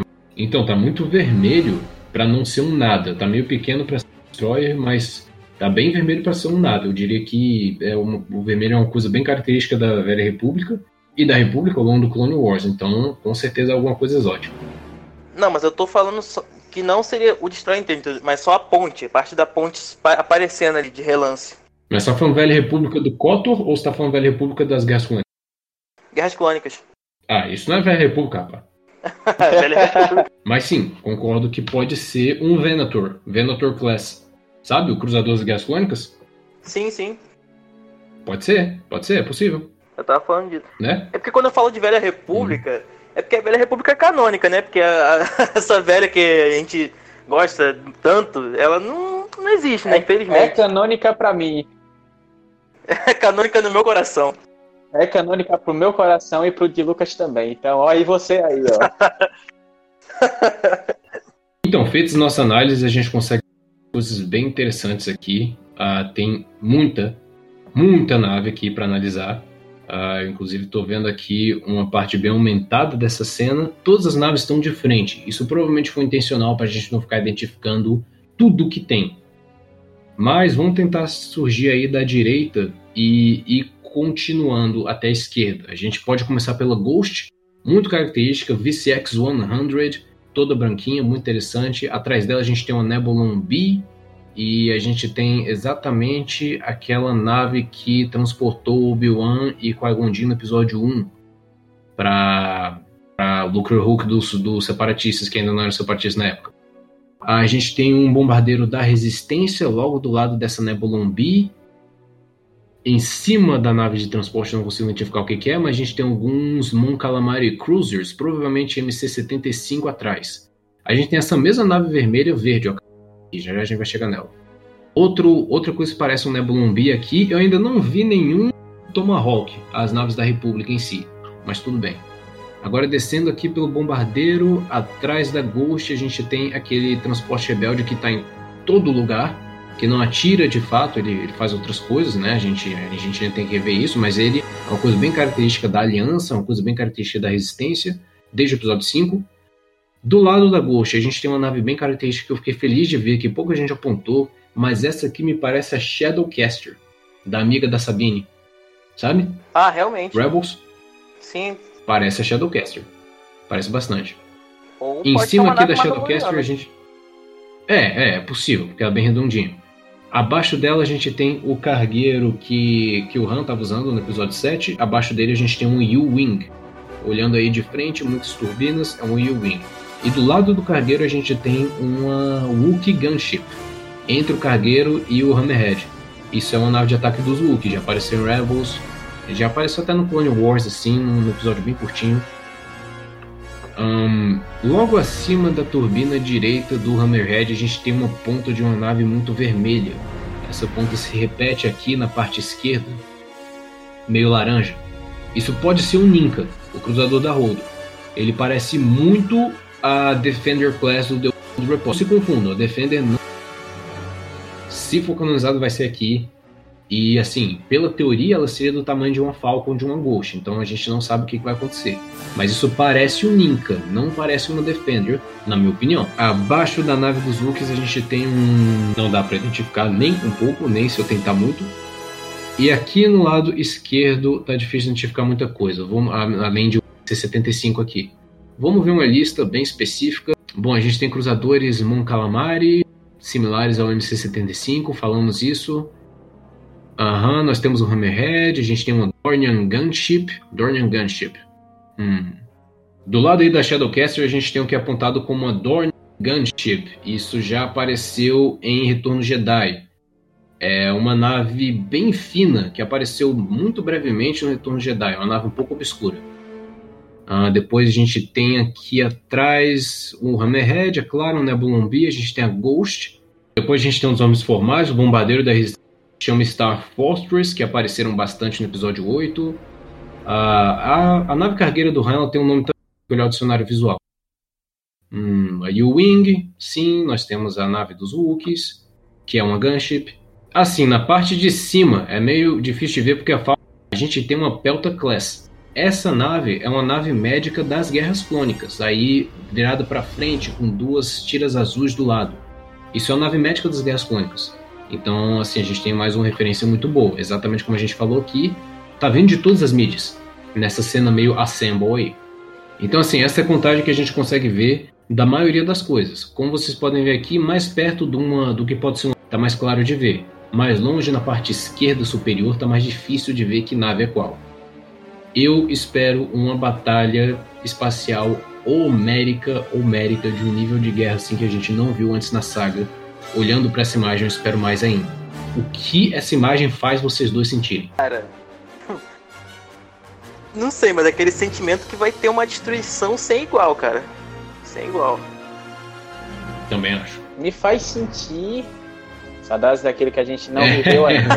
porque, sinceramente. É verdade. Fato, fato. É sério, porque é uma coisa que Star Wars, ele. Ele, inacreditavelmente, por, por ser Star Wars, ele ainda carece muito de combate nave a nave, de combate mais focado na ação de naves estelares mesmo, sabe? Acho que o mais próximo que É, a nos gente. filmes? Isso, nos, nos filmes, no caso.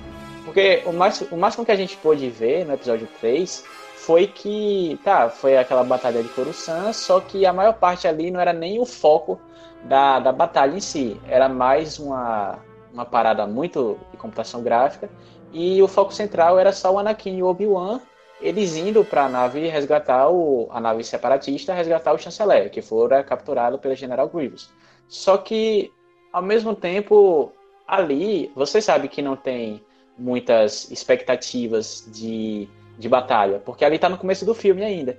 E, ao que tudo indica, com essa reunião, com essa formação, e com o que a gente também estava falando, de se, por exemplo, esse for um filme para acabar construindo a imagem da resistência, para no final a gente conseguir usá-la, essa, essa expectativa de Avengers Assemble, né, Resistance Assemble, é, então a gente pode acabar tendo essa batalha no final do filme, no final da trilogia e no final da saga. E a gente vê que os, o, todos os, as apostas, as stakes, né, as situações, elas ficam mais perigosas e ficam mais arriscadas para fazer a gente se importar muito mais com o que está acontecendo. Sim, sim, eu acho que a proporção da batalha é exatamente como é feito pra gente ver que tá tudo sendo jogado, colocado em tela, exatamente por causa da gravidade da situação. Ah, eu acredito que, que nem a batalha de Coruscant intencionalmente não deva ter uma, porque aquilo era uma invasão planetária. Mas eu acredito que isso é uma outra pegada, é uma, é uma batalha de high stakes, tudo contra tudo, não estão defendendo um planeta, estão defendendo a galáxia. Então eu concordo plenamente com tudo que você disse. É a nossa versão de Star Wars da batalha dos, de, dos Portals e Wakanda juntos. Ah, vamos continuar então o trailer. Depois dessa parte genial que a gente tem. Vamos dar play até chegar em 1 e 12 segundos. 1, 2 e 3. You're coming together.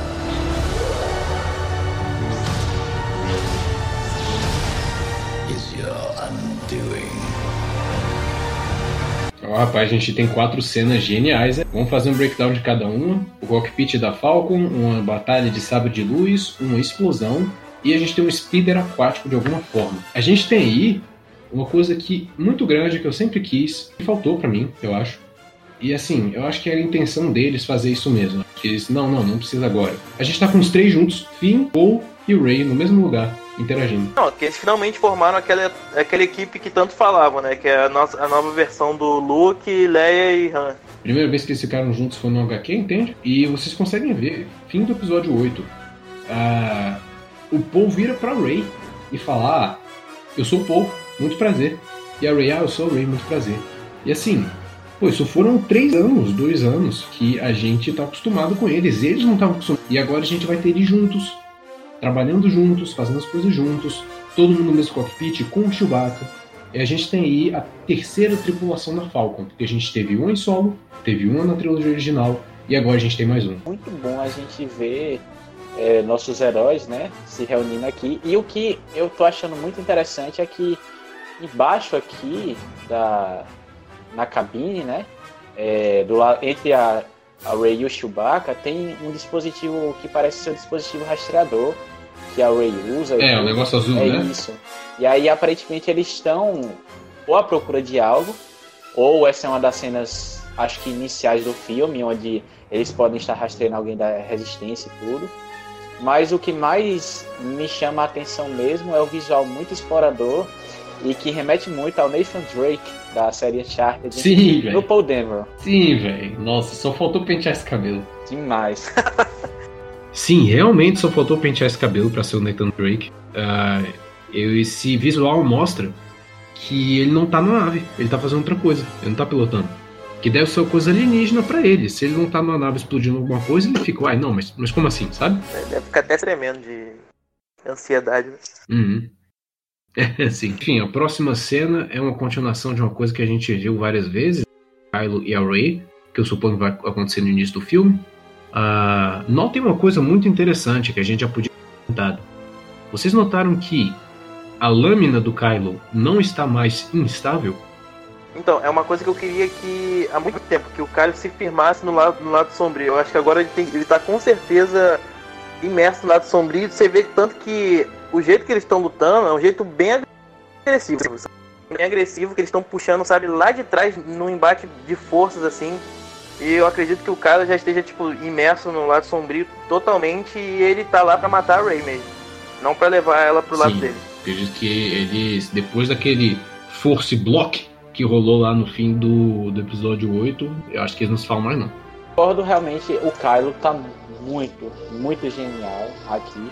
E uma coisa, realmente, o sabre não tá instável, só que a gente vê, e é uma coisa muito interessante, que é como a, a lâmina do sabre de luz, ela reage com a água batendo nela. Sabe, é uma coisa assim, um detalhezinho que dá muita imersão no filme. E que você olha assim você diz, caraca, que negócio genial, sabe? Isso é uma coisa que eu, que eu sempre quis ver em filme. Ahn, a gente tem uma referência muito boa. Lembram do Clone Wars, do primeiro em 2000? A luta de Anakin com a Sage Ventress em A4 começa a chover e as gotas de chuva começam a evaporar no sabre de luz. Eu realmente sempre quis ver isso no filme. Eu acho que esse bando de água em volta não dá pra identificar muito o vapor em volta do sabre. Mas se tiver um sonzinho, uma coisa assim pequena que do sabre de luz assim passando pela água e causando a sublimação dela no contato, eu vou ficar bem feliz. Realmente, lâmina, isso mostra que a lâmina é de plasma, entendeu? Que não é qualquer coisa. Dá aquela sensação que a lâmina passa por qualquer coisa. Menos certas coisas, todo mundo sabe que tem metais que rebatem sabre de luz. E é, lan- lanças energéticas também rebatem sabre de luz. Depois a gente tem uma explosão muito curiosa aí. A gente consegue notar uma explosão muito grande, muita luz, muito calor, ao lado de um Star Destroyer. Isso pode ser muita coisa, pode ser um planeta morrendo, pode ser outro cruzador. Não dá para identificar pelos destroços o que era o formato original. Então pode ser muita coisa. Uma coisa que me parece que tá, essa cena está sendo vista de uma janela de uma nave. Porque ela tá meio embaçada. Pode ser a perspectiva da câmera também, mas sim, eu concordo contigo que da cena pode denotar que uma pessoa está olhando a partir de algum vidro, alguma coisa. Ali é outra estrela da morte. Não, mas falando sério aqui, é, não sei se vocês percebem, uma coisa que eu acabei de perceber é que embaixo do, da, da- do casco do Star Destroyer, embaixo, embaixo, aparenta ter um planeta azul rodeado de um anel ou algo do tipo. Não tô vendo é, nada. Caramba, tô conseguindo ver. Você tá falando em 108? Isso, um Eu só não tô 08. vendo o... Eu só não tô vendo os. Você falou que são anéis? que Você falou? Eu não tô conseguindo É, ver os anéis. É, me aparenta Só, ser só o planeta mesmo. Eu não tô conseguindo enxergar Já anéis, tem- só o planeta Tem em si. nada aí, nada, nada. Cara, Que real planeta? que eu tô vendo, velho. É, é um eu negócio tô vendo que aqui você, também o planeta. É, que você tem que dar pause certinho pra você enxergar. Tá logo embaixo, no canto esquerdo, mais esquerdo possível do trailer. Esquerdo inferior. Calma aí, esquerda. Vocês estão falando negócio azul? Isso, isso. Uhum, parece um Isso é a planeta. turbina Star Destroyer, gente. Isso é o quê? Turbina? É, Ah! clareia. Ah, isso Clareia é... Nossa, imagem. nossa, nossa. Nossa, A ponte tá no canto É esquerdo, direito, esquerdo superior, aí no meio tem todo o Star Destroyer, aí embaixo é a a turbina. turbina, o cara. triângulo segue até mais ou menos o meio da tela. Nossa, que gafe. Caramba, foram tapeados. Nota pro editor aqui botar aquele, aquele áudio do Faustão. Errou! Então, Fomos tapeados. triste, triste, fomos tapeados demais, nossa senhora, ok.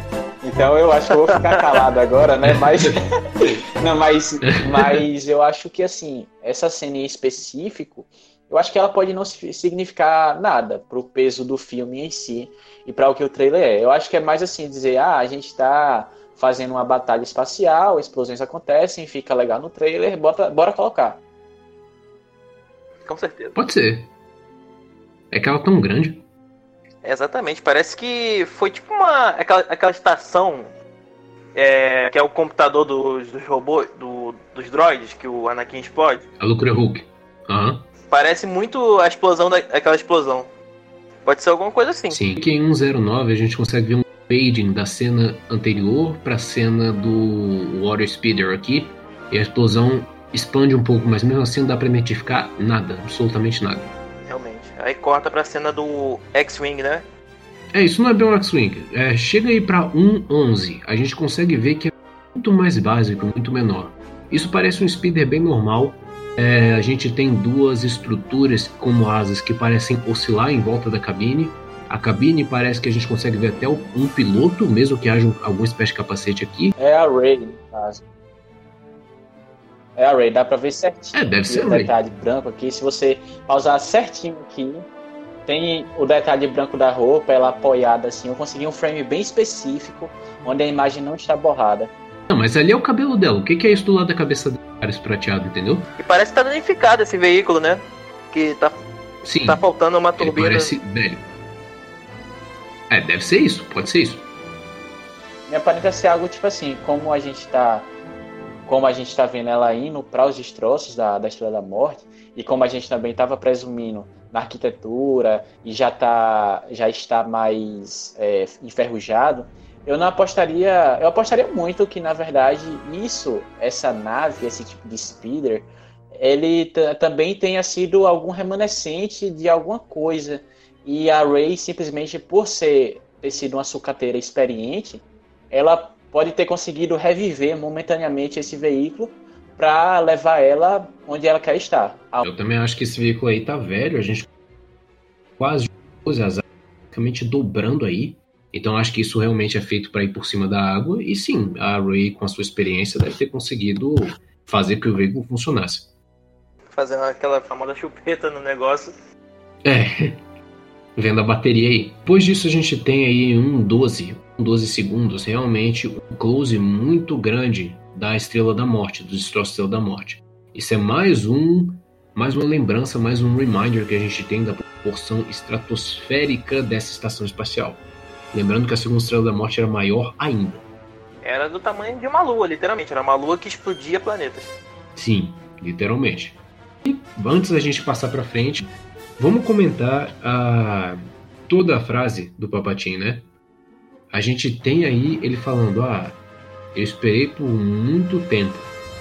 E vocês estando juntos agora, o ato de vocês estarem juntos, you're coming together, é o seu undoing, ou seja, é o que vai acabar com vocês, é o seu é o que prejudica vocês. Eu acho que ele tá dizendo que, mais uma vez, os inimigos dele caíram. Estarem juntos permite que ele destrua todo mundo ao mesmo tempo. O que eu tinha comentado antes. De possivelmente ser um plano dele, sabe? Um complô que não importa quem está na vantagem, que ele vai levar de qualquer jeito. Bom, a gente chegou naquele momento que eu queria comentar, porque eu disse quando eu vi aquele Star Destroyer, eu disse, não, bora deixar isso aqui pra Nestante. No caso, quando a gente vê o Palpatine falando, ah, é, eu esperei por muito tempo, sua união será sua destruição, né? E no caso, pra mim mesmo, é, eu sempre gostei muito da ideia do antigo Legends, que quando os Yuuzhan Vong vieram, toda a galáxia teve que se unir contra eles. Então, nesse no novo no Canon, no caso, para Ascensão Skywalker, eu eu gostaria muito que acontecesse algo similar contra o Palpatine e a gente tivesse as forças da Primeira Ordem, as forças da Resistência contra uma força superior que seria o, o Palpatine. Mas ao mesmo tempo isso não quer dizer que os dois lados estejam bons ou os dois lados estejam maus. Mas um lado é a resistência, como sempre foi, outro lado é a primeira ordem, como sempre foi, mas os dois partilham de interesse comum. não querendo dizer que o Kylo vai virar do bem ou a Rey do mal, sabe? No ca... Pode ser interessante isso aconteça. Isso. Ou, ou então, no caso, isso também pode remeter ao fato de que, por exemplo, uma hora o Kylo e a Rey eventualmente podem se encontrar com o Palpatine. Então eles, ele falando, a união de vocês será sua destruição. Então, como se tudo aquilo tivesse conspirado para os dois terem ficado juntos naquele final, juntos no caso estarem fisicamente no mesmo local, e porque eles estão fisicamente no mesmo local, assim como Vader e Luke estiveram, um faz parte do que acontecerá com o outro. Muito bom, concordo com isso. Ele pode não estar tá dizendo isso para as forças da rebelião. Chegou aqui a 1.13 segundos do trailer da Play e vamos ficar olhando para o trailer até 1.28. Preparem-se para chorar. um, dois e play. What, uh, what are you doing there, 3PO? Taking one last look, sir. At my friends. Rapaz, isso dói todas as vezes. Papo reto. Isso tá doendo. Vamos devagar então. A gente tem o Pablo, eu esqueci o nome dele. Pablo Freak. Mexendo no circuito. Isso, Pablo Freak, muito obrigado. Mexendo aí nos circuitos do C3PO. Babu Freak tá fazendo alguma coisa muito específica. O C3PO tá conectado a alguma outra coisa. A Ray está apreensiva aí no, no frame meio embaçado atrás, tá com a mão na boca aí. E a gente tem o Paul perguntando: ah, o que, o que você está fazendo exatamente? Antes disso, a gente tem uma imagem bem clara de e do seu parceirinho, Dio. Bem interessante, um droid muito legal, parecido com o BB-8 um pouquinho. E a gente consegue ver o Paul num, num casacão mais Uncharted ainda. Todo mundo tá com esse casacão, notem isso. Isso pode ser o planeta de gelo. É, o nome do planeta é Kijimi. E no caso, isso, ele foi revelado, essa informação foi revelada pra gente durante a, a cobertura que a Vanity Fair fez no set do Star Wars. E tanto é que ao lado a, do, do Paul, a gente vê a Zori Bliss. A Zori Bliss ela é um, é um elemento anterior à vida do Paul, anterior na vida do Paul. A gente não tem muitos detalhes, mas ela tinha sido um interesse aparentemente romântico do, do Paul Dameron. E ela é natural desse do planeta Kijimi. E fora isso, nada tão específico nessa cena, fora choramos muito. É, fora choramos muito, nada muito específico. A gente tem também, logo depois da pergunta, frase muito importante. Ah, tô olhando pela última vez, tô dando uma última olhada no looking at. E a gente vê uma expressão bem preocupada do fim, uma expressão triste da Ray, realmente. A gente vê uma reação a R2D2 ao que o C3PO acaba de dizer, uma reação apreensiva, uma reação que a gente costuma ver o R2 se mexendo de um lado para o outro, quando ele está enfrentando uma situação difícil, como é o caso do episódio 3, como já apareceu em Clone Wars, e a gente tem o Chewbacca falando alguma coisa do jeito que ele geralmente faz, do lado de alguém que eu não consigo identificar. é, de jeito. do lado de alguém que eu não consigo identificar. A gente tem um, um ombro branco, aí, de, um, de uma. de um, uma roupa branca com uma tira de couro. Ah, tava todo mundo de casaco. Ah, eu acho que é a Rose, agora que você falou, com o visual, o novo visual dela que foi revelado no pôster e naquela outra cena lá. Nisso atrás do C3PO a gente tem um B1 Battle Droid. Então assim, esse lugar aí, essa suficiente aí tem muito tempo. Exatamente. Acho que uma das partes que corta mais o coração é ver o, o C3PO tranquilizando o R2, né, cara? Ele passando a mão em cima do R2, que o R2 desesperado ali é, galera, o Lucas está com um pouquinho de problema com conexão, então transmitindo a mensagem que ele ia falar, é que ele ia falar que, na verdade, a gente também tem uma referência que estava em alguns comentários do YouTube, que o C3PO pode muito bem não estar falando só com os amigos dele, no caso dentro da, da narrativa, o Paul, o Ray, Finn, o Chewbacca, R2, o Dio e a própria Rose, mas ele também pode estar direcionando essa mensagem para a audiência. E é uma coisa que o J.J. Abrams faz muito, muito em trailer de filme e em filme, que é comunicar o personagem é, com a audiência, mas ao mesmo tempo não quebrar a quarta parede, como filmes Deadpool, é, estilo Deadpool fazem. É, ele, eles falam com o com, eles falam com o propósito da história eles falam com o propósito de é, transmitir fala entre personagens, mas ao mesmo tempo o sentimento acerta em ambas as formas, para ambas as pessoas, tanto os telespectadores reais quanto os telespectadores fictícios que estão na tela do cinema. O que só torna a cena muito mais de tocar o coração, né? Que, nós, tipo, que ele tá dando a última olhada até para nós que estamos assistindo ele todo esse tempo na saga inteira. Realmente é de partir o coração. O nome disso é Leaning on the Fall. Para quem não sabe, o nome disso é se apoiando na quarta parede. Quer dizer, alguma coisa que parece que sai da narrativa, fala com o espectador, mas na verdade faz sentido dentro do contexto. Muito interessante o uso disso em Star Wars, gostei muito. Né? Vamos sentir saudade de C3PO. Eu queria muito saber como se conecta com os olhos vermelhos. Porque a gente tem outro droid com olhos vermelhos. Triple Zero. E. É, o Triple Zero, que eu espero que não tenha nada a ver com isso. Porque ele é um droid bem agressivo. e eu não, não acho que. É, demais, né? Eu não acho que seja o caso também. É, vamos ver como é que isso se conecta. Que tipo, o Triple Zero em si, ele não é um droid, ele é um protocolo que se instala em droid. Ah, sim, ele é uma matriz, né? Exatamente. Ele é uma matriz. É, isso mesmo, que é uma matriz assassina. pra- Um droid que apareceu na, na HQ da doutora Afra. É um droid para etiqueta, comunicação, fluência de idioma, destruição e drenagem de sangue. Então, ele não é muito amigável. É, então, em, em si, um droid ele não é. Em si, o droid não é o Triple Zero, ele está Triple Zero. Que é tipo é uma condição dele Isso. que o C3PO Isso. pode passar. Ele foi instalado na matriz de um droid. pro- Vamos ver como é que isso fica no filme. Eu não acho que vai ser o caso. Eu acho que tem muita coisa acontecendo no filme pra gente fazer uma conexão forte assim com a HQ. Vamos ver, vamos ver. Ou então, às vezes, o próprio C3PO tá sendo muito dramático, como sempre foi. Aí ele levou uma queda, Uhum. como o nosso Caio aqui tá caindo sempre, eh, levou uma queda, e aí de repente bateu a cabeça e ele, meu Deus, vou morrer, vou morrer, vou dar a última olhada pros nossos amigos. E aí todo mundo dramatizando quando vem não é nada. É possível, mas considerando que esse é o fim da saga, bicho, eles têm que dar algum destino pra muita gente. Não sei, não tô. Tô botando fé não, vou sentir saudade de ser 3PO. Só... O que eu também não duvidaria, na verdade, é que, por exemplo, como essa é a última participação do Anthony Daniels também, que por sinal, só abrindo parênteses, é inacreditável, inacreditavelmente fantástico como o Anthony Daniels, o cara que está por trás da máscara é, do C3PO e por trás da voz também, ele consegue atuar de uma forma que não mostra o rosto dele. Na verdade, toda, todo o elmo, toda a superfície dourada do C3PO é totalmente sem expressão, aparenta ser sem expressão. Só que o que faz dele um bom ator é justamente ele poder falar sem se expressar.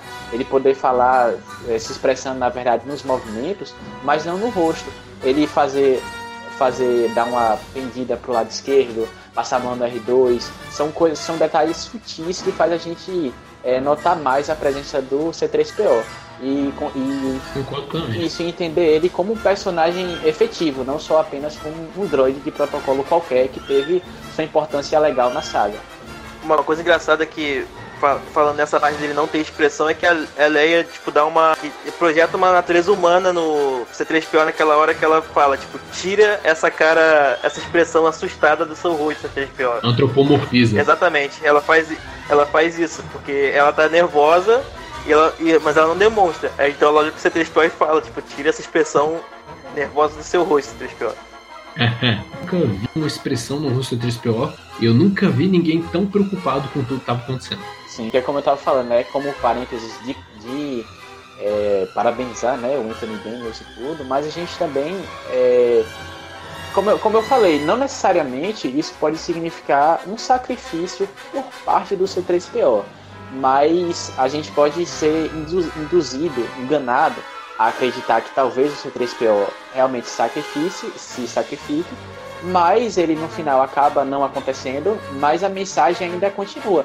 Porque essa é a última performance, aparentemente, essa é a última performance do C3PO, do Anthony Daniels, esse é o último contato que todos nós e todas as pessoas que assistiram Star Wars há mais de 40 anos no cinema pela primeira vez, tem com o personagem agora. Esse é o último contato que, que o C3PO tem com a gente e a gente com o C3PO.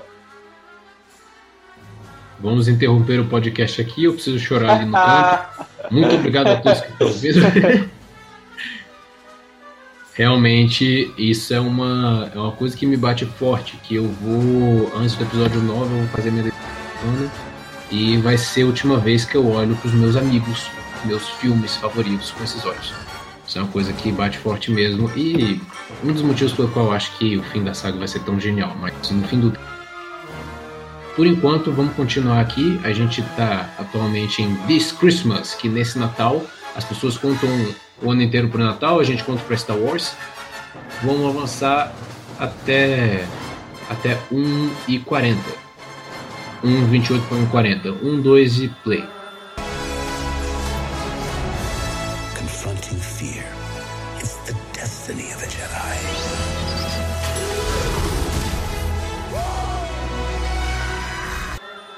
Olha, tudo genial, hein? Eu gostei de todas as partes desse trailer. Vamos começar aqui em 1h30. A gente tem Finn, Paul e Chewbacca escapando de algum lugar que é um, parece um corredor metálico. Eu suponho que seja uma Pode nave. ser um Star Destroyer. E des... É, é, eu acredito que seja o interior de uma nave. E descendo um tiro em tudo que é Stormtrooper, não levando tiro, graças a... Mas eles estão no rampage aí, eles estão realmente prontos para sair, atirando em todo mundo, e é isso aí. Dê um jeito aí. Que nem o Han Solo no episódio 4. Ah! ah! Muito bons efeitos. Uma coisa que eu queria comentar dessa que as prequels também não usaram porque né, era, o laser era diferente. O jeito como o laser sai faísca no metal, as prequels usaram um pouco isso porque tinha muito mais laser e tinha muito mais marca de queimado do que faísca. Aí a gente tem muito mais faísca do que marca de queimado. E na trilogia original, a gente tinha mais fumaça e faísca. Uma coisa engraçada que eu notei é que o Paul ele desvia de um tiro. Pique Han Solo. Ah, muito bom, né? Ele, ele mexe a cabecinha, aí passa um tiro ali pela cabeça dele. Impressionante. Muito bom, muito bom. Tá pronto pra ser Jedi. Tá, exatamente. Agora é Paul atirou primeiro. uma, uma coisa que a gente também tem que apreciar nessa questão de efeitos visuais que o Lucas estava falando é como eles tiveram que fazer os efeitos visuais duas vezes, não só para a parte normal, mas para a parte refletida, né, no piso. Sim, fato. Que é uma coisa que o povo reclamou muito da capa do Kylo. É que não tava com reflexo, mas sim, eu tô vendo que eles fizeram reflexo dele tudo muito bem feito, gostei muito. Depois, depois a gente tem uma cena muito tocante, muito importante também. Pra quem não sabe, ah, os planos da trilogia sequel eram que o episódio 7 fosse bastante focado no Han Solo, o episódio 8 fosse bastante focado no Luke e o episódio 9 fosse bastante focado na Leia. E infelizmente Carrie Fisher faleceu depois do fim da filmagem de toda a produção do episódio 8. E o episódio 9 teve que passar por uma reescrita muito grande por causa disso. Houve muito debate, houve muita situação. A família disse que não gostaria que fosse utilizada a reanimação em 3D que a gente viu aí no Tarkin, que a gente viu aí na própria Leia no Rogue One. Não sei se foi a família ou se foi o estúdio que não gostaria disso, mas acabou que é, o que vai acontecer é que vão usar cenas que não foram utilizadas tanto do episódio 7 quanto do 8 para Leia no episódio 9. Vocês vão perceber aí que a roupa dela, o cabelo e os anéis são iguais. Então, isso tem um motivo em Universe, o porquê dela tá usando aqueles anéis, aquela roupa, era tudo uma coisa mais em homenagem ao Han, por causa da morte dele, que não teve tempo de fazer nada. Os braceletes parece que são homenagem a isso, mas mesmo assim eles estão usando as cenas. E isso é muito tocante, é muito bom pra gente como espectador poder ver a Leia desse jeito, porque é uma coisa muito triste que o episódio 9 não pudesse ser dedicado a ela como ele deveria ser, e essas cenas aí vão ter um peso muito grande pra gente, pra história, mesmo que não se encaixe muito na história, a gente sabe o porquê. Eles estão usando cenas que não eram originalmente para ir, mas estão conseguindo encaixar bem. Também tem as- ela abraçada com a Ray, a Ray acaba soltando uma lágrima, então esse momento que se aparecer no filme vai ser um momento de tristeza ou de ou de uma despedida final de uma missão suicida, provavelmente que a Ray vá, sabe? E provavelmente ela pode não voltar, aí ela tá dando tchau pra Leia. Aí tem a narração do Luke, né, que ele fala que enfrentar o medo é um destino de um Jedi, que casa bastante com essa cena, né, que pô, se ela tá chorando é porque ela tá, provavelmente ela deve estar com medo do que, que ela vai fazer, mas ela vai fazer. Cenas tanto não utilizadas, quanto refazer algumas cenas que foram utilizadas também é, do, do filme 7 e 8. os arquivos de gravação e tudo.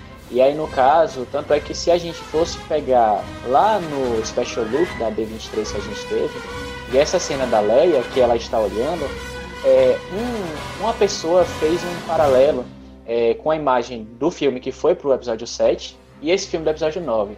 E eles viram como toda a cena tava, tava no caso a posição da Carrie Fisher tava igual, como eles só deram uma envelhecida mais nela assim e mudaram a roupa dela digitalmente.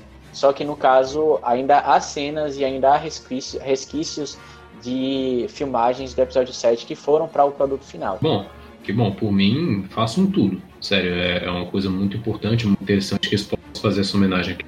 Depois disso, a gente tem aí, mais uma vez, a Sana, o planeta deserto dessa vez. Ah, como vocês viram nos outros trailers, tem uma perseguição até com Stormtroopers movidos a mochila jato, que são os Jet Troopers aí da primeira ordem. BB-8 usa um desses canisters, um desses, desses recipientes de fumaça, que na verdade são uma bomba festiva, são bombas festivas, por causa daquela comemoração que tem passando. Uh, e joga nos inimigos, joga em quem está perseguindo ele, seja quem for, com mais um dos seus bracinhos super úteis. E a gente consegue ver, na verdade, Paul Dameron e Finn comemorando, se divertindo mesmo. Que é uma coisa que até o C3PO coloca o braço pra cima ali. É o bidão do fim de cada trailer, né? Eles são uh, dele. É. Todo, todo trailer tem isso. Ele, todo filme ele, ele e o Paul explodindo alguma coisa, ele dando um gritão. Uh! É, eu seria o mesmo cara. Eu ia ser o cara. Eu ser o cara com a coisa explodir. Yes! Oh, yeah! Aí o, provavelmente o Red Leader ia virar pra mim. Oh, desliga esse microfone aí, na moral. Sabe? Uh, mas é muito bom ver os dois sorrindo, mesmo em face do perigo, porque foi assim que eles se conheceram, né? Lá no episódio 7, uh, eles estavam fazendo exatamente isso. Cara, muito bom. By the way, curtiu o cabelo do filho. É, Aí você dá pra, notar, dá pra notar que realmente passou um bastante tempo, porque o Finn não tinha todo esse cabelo, não. É que muitas das cenas partilhadas entre Paul e Finn acabam não envolvendo a Ray. Só que dá pra ver um, um restinho assim da roupa branca da Ray e da própria Ray na Speeder quando o cilindro é acionado.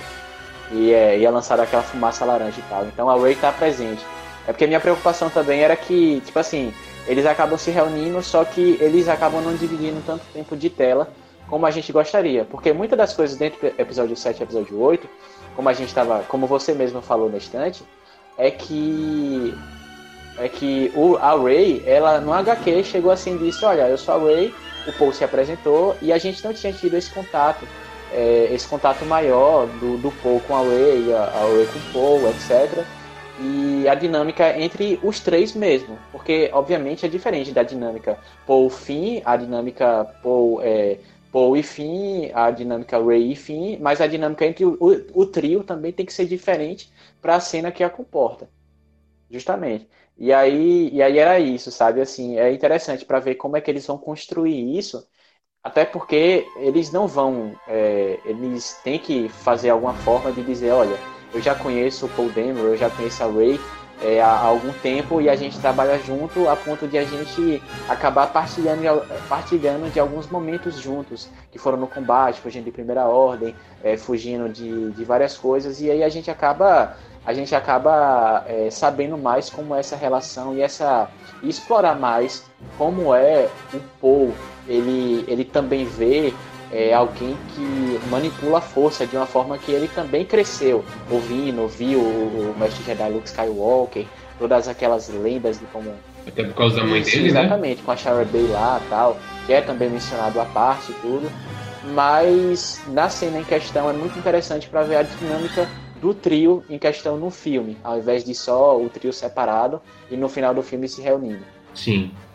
E aí a gente tem mais uma cena muito tocante, na verdade que é o Lando e o Chewbacca se divertindo juntos na Falcon, provavelmente. Não parece que eles estão no high speed, no hyperspace aí, parece que eles estão em alguma luz atmosférica também. Mas que bom, que bom. Eu sempre quis ver o Lando nessa trilogia, fiquei feliz, sempre fico muito feliz de ver ele nos trailers. Vejo que ele tá usando amarelo, muito característico do filme do solo. Vejo que ele tá usando a capa, muito característica do episódio 5. E isso é muito bom, muito bom ver o Billy Williams aí. Se isso for Falcon, né? É só muito bom de ver ele aí a teaser Sim. que aparece o Lando dando essa mesma risada, mas acho que é de outro ângulo que mostra lá no trailer. É, da, do ângulo É, da que ele frente, tava né? rindo lá dirigindo Claro. a Falcon. Aí todo mundo pirou quando saiu a, esse não. teaser. O pessoal falou, caraca, o Lando, mano, finalmente. Vamos avançar mais 4 segundos aqui, só pra gente falar dessa, dessa cena que tem uma coisa bem específica. E podem dar play e pausar depois, assim que chegar a, a mensagem, se ela vem na tela. Your destiny. A gente tem aqui The Saga Will End, o que me deixa bem triste, mas a gente tem aqui uma cena bem específica. Luke dizendo: esse é o seu destino. Enfrentar o medo, como a gente estava falando, é o destino do Jedi, esse é o seu destino. E a gente tem aí um Star Destroyer e uma Y-Wing, traduzida aqui no Brasil como Y-Wing, sei lá. Mas é o que me parece ser. E assim, eu só queria chamar a atenção uma coisa. Essa nave é velha. Essa nave é muito, muito, muito velha. Essa nave é da época das Guerras Clônicas.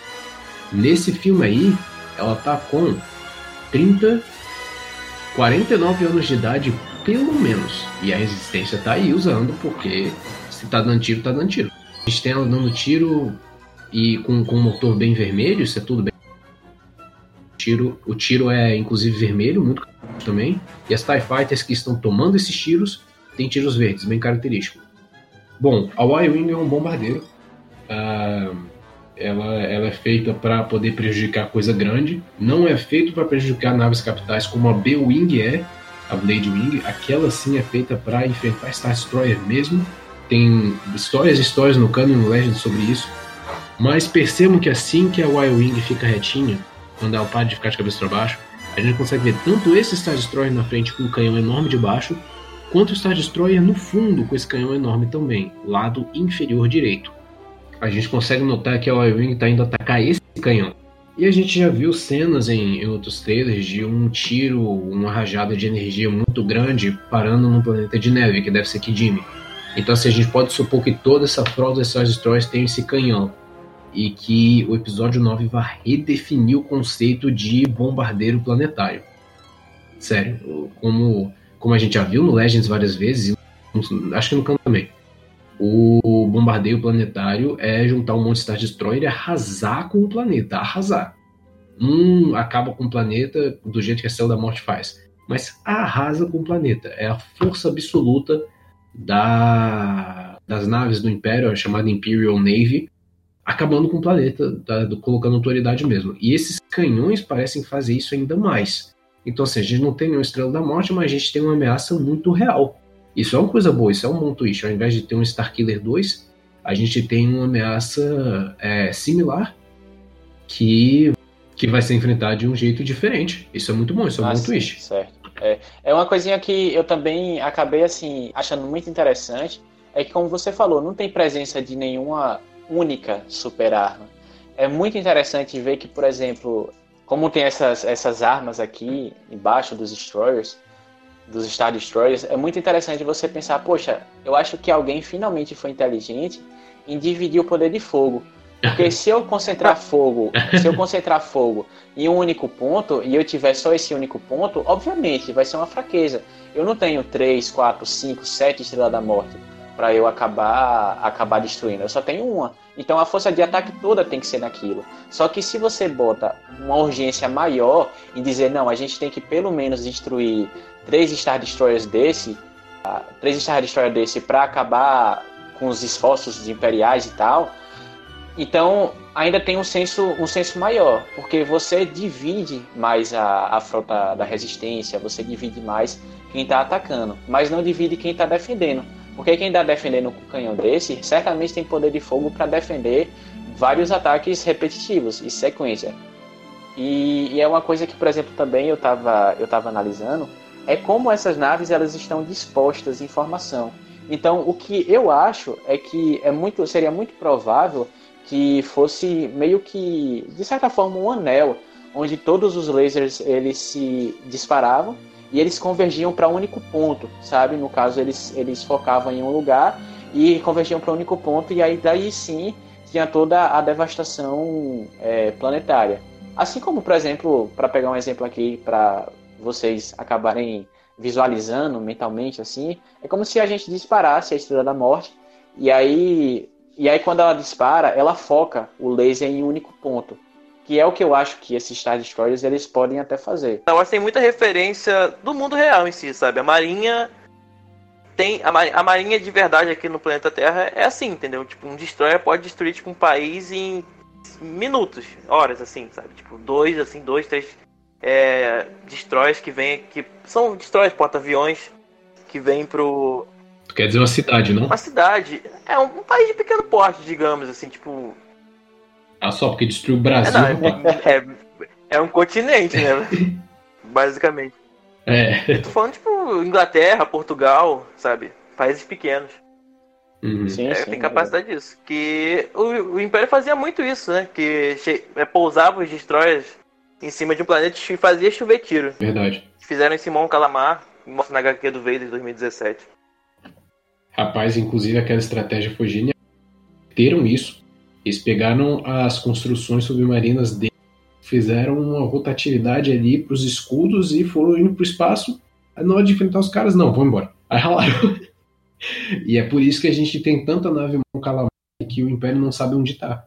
Porque eles saíram correndo do planeta com enfrentando o bombardeiro bombardeio espacial do Império com os escudos das construções deles.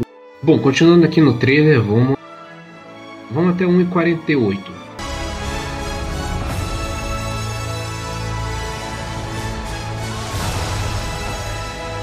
Aí, The Story Lives Lives Forever.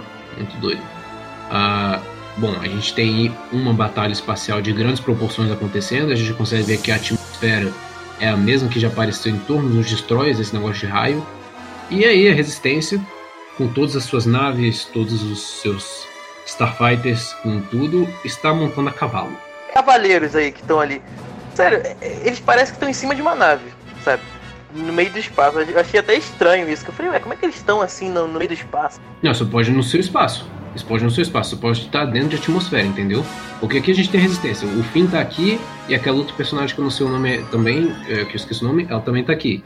Mas eles estão provavelmente dentro da atmosfera, tem raio e tudo. Não, é que dá pra ente- dá a entender que eles estão no espaço, sabe? Que eles estão em cima de uma nave. E, enfim, eles estão montando mais uma os Orbex, que são esses cavalinhos com, com dentões. E, cara, tem coisa explodindo que dá uns 54 a gente volta a falar disso. O que acontece aqui agora é que a parte de eles devem estar tentando tomar a bridge dessa nave pela parte de fora, não sei. Mas enfim, vamos continuar. A gente vê aqui que são é, soldados da resistência, todo mundo no seu Orbeck. Eles estão na mesma velocidade que o BB-8 consegue chegar. Notem que o acompanhando eles. E vamos sair aí de 1,48 até 2 minutos. Ok, podem dar play.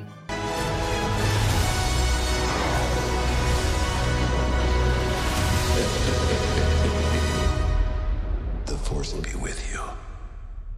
Always. Pronto, dois minutos. Ah, primeiro de tudo, como a música intensificou nessa parte, hein? Que... A música de Star Wars é muito boa e ela intensificou bastante aí. Ah, depois de The Story Lives Forever, que eu concordo, a gente tem uma cena muito característica. Rey e Kylo estão um virado outro. O Kylo não está com seu sábio de luz ligado ainda, na sala do trono da Estrela da Morte, naquele planeta que a Rey estava indo, que ela estava escalando as coisas e exatamente de frente pro Imperador, onde Luke e Vader se enfrentaram ah, no episódio 6. Traz uma nostalgia muito pesada do daquela última batalha do Luke versus o Vader que que o Luke realmente abraça a raiva, entendeu? Que ele começa a atacar o Vader de uma, de uma maneira agressiva e totalmente selvagem.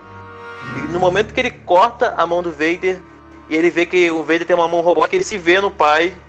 E nesse momento ele percebe que eles são iguais. Que ele não precisa se entregar ao ódio, entendeu? Que ele tá ali pra salvar o pai dele e não matar o pai dele do jeito que o Imperador quer. Muito icônica. Talvez aconteça uma coisa parecida com a Rey e com o Kylo. Que o Kylo talvez volte para a luz ou não. Eu, eu gostei muito de onde esse raciocínio, para onde esse raciocínio do Caio foi, porque a gente também tem muita similaridade entre a Rey e o Kylo, similaridade que foi muito explorada é, no episódio 8, no episódio 7, principalmente no episódio 8, quando a Rey foi atrás do Ben Solo para dizer que ele, tá- é, ele ainda era bom, que ele ainda era uma boa pessoa e que ela entende como ele se sente. uma pessoa abandonada, uma pessoa negligenciada, uma pessoa que ela tá lá simplesmente porque o ambiente favoreceu ele aquilo, porque a Ray é uma sucateira boa, porque ela cresceu lá, ela precisou sobreviver disso. O Kylo, ele é um cara que comanda bem as forças da primeira ordem, porque basicamente todo o apoio que veio dele não veio dos pais dele, veio de alguém manipulativo como o Snoke, por exemplo. Hum, sim, a gente tem muita referência como o casamento deu depois que que eles viram que o Kylo estava se afastando, aquilo separou o Han e a Leia. Isso, exato. E aí, como os dois acabam sendo muito jovens a esse ponto, e como os dois acabam dizendo assim, ah, eu não, nunca, a Rey, não, nunca conheci meus pais, sabe? E o Kylo, ele tem um pouco de sensação e dizer assim, ah, meus pais também eram muito distantes, a ponto de eu quase não reconhecê-lo, meu pai acabou, sabe? Tipo assim, acabou sendo um pai pouco presente, a mãe também e, e ao mesmo tempo ela é tão poderosa, aparentemente ela é tão poderosa quanto o Kylo, ou até mais poderosa.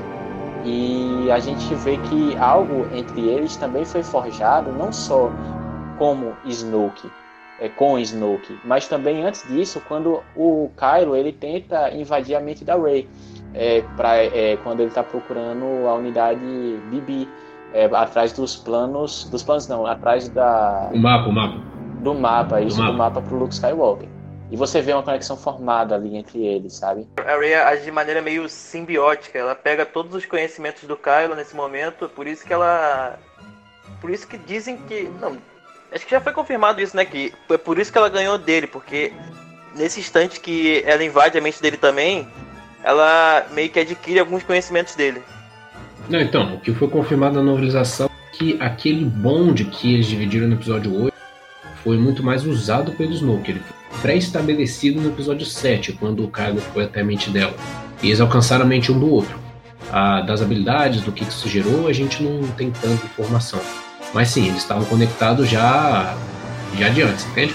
Tem um pouco disso, na verdade, é, no livro que vai lançar, é, Secrets of the Jedi, que é o que o próprio Luke ele escreve, né? E ele menciona várias coisas. E basicamente, só resumindo aqui rapidinho para a galera que escuta, é, o Secrets of the Jedi é, ele é um livro totalmente in universe que como o Manual do Império, Arquivos Rebeldes, Manual do Caçador de Recompensa, por exemplo, ele ele é escrito pelo Luke Skywalker e ele tem certas anotações da Rey e etc e acaba que ele dá uma compreensão maior nas coisas que, que são. E tem uma passagem sobre Force Bond, que na verdade são as, a ligação feita pela força, né? E isso, exatamente. E é isso que eu ia mencionar. Em Kotor, por exemplo, a gente tem muito desses exemplos, não entrando muito em detalhes para acabar não acabarmos não nos alongando, mas o protagonista ele tem um force bond com outra pessoa e ele acaba ele acaba partilhando disso, é, de algum, algumas visões, alguns sonhos, alguns pensamentos. E no próprio Kotor 2, por exemplo, é, o personagem ele está desprovido da força. E ele começa a sentir a força a partir de outra pessoa, a partir de um terceiro, que eventualmente se torna é, sua, sua mentora, né? no caso, sua, sua mestre. E com isso a pessoa consegue sentir a força não porque a força chega até ela, mas porque a força é tão poderosa naquela outra pessoa, ela passa como, como um rio e acaba, acaba penetrando e, e rodeando a, a pessoa com toda essa. Como um eco, né? É como um eco, exatamente, sabe? Como um eco, um eco que você está muito distante. Mas basicamente é, é, isso que eu vejo também na, em Kylo e Rey. A Rey pode muito bem ter puxado feito download, né, de forma mais é, brusca, falando assim, mas feito download de, é, de forma de combate do Kylo. A gente pode, assim como a gente também tem muitas similaridades com os movimentos que a Rey e o Kylo faz, fazem. Então, é, tem muitas cenas analisando, tem muitos youtubers, tem muitas imagens, GIFs, que analisam o movimento e o padrão de luta da Rey e do Kylo, e eles percebem que são praticamente iguais, o Kylo quando gira o sabre, a Rey quando ataca alguém. E E tudo isso pode ter sido explicado pelo justamente por esse Force Bond que foi utilizado pelo Snoke e foi feito naquela hora, ou até mesmo antes, caso o filme possa nos provar o contrário, algo do tipo. Mas até então a gente acredita que aquele Force Bond foi formado a partir daquele momento que o, o Kylo se conectou com a Rey a bordo de sua nave na procura do mapa para Luke Skywalker. Logo depois disso, a gente tem uma cena do Finn nessa estrutura enferrujada de metal que deve ser a Estrela da Morte, chamando a atenção do que deve ser Rey porque os lábios dele parecem que são isso. E, enfim, o Finn e o Paul devem ter ido lá também. E a gente consegue ver que o Finn consegue ver a Ray correndo perigo, ou alguém, né? Não sei se tem alguém atrás do Finn aí em 1,50. Hum, não sei, não sei se é uma pessoa. Não, acredito que ele esteja, acho que ele esteja correndo em direção a Ray para avisar ela do perigo ou tentar Sim, mas em cima do ombro direito dele, esquerda, será que é uma pessoa aí? Deixa eu dar mais 1,50. Porque ele até pula e tudo, então dá pra, dava pra ver nitidamente, nitidamente se tivesse alguma, alguma coisa atrás do, do fim, sabe? A não ser que, óbvio, tenham removido digitalmente. Porque dá para ver um espaço, um espaço legal assim entre o fim e a beirada na esquerda dele. No caso, na direita dele, mas na esquerda da gente. Sim, não, mas tem um, tem um ROM ali mesmo. Uh, depois disso a gente tem em 1,51 para frente umas interessante. Ray e Kylo parecem estar se enfrentando aí, realmente se enfrentando. Kylo tá com a máscara dele que foi arrumada, como a gente já viu de outro trailer. Na parte direita a gente tem algumas coisas vermelhas no chão. Não dá para saber o que são, parecem pequenos globos vermelhos, bem pequenos.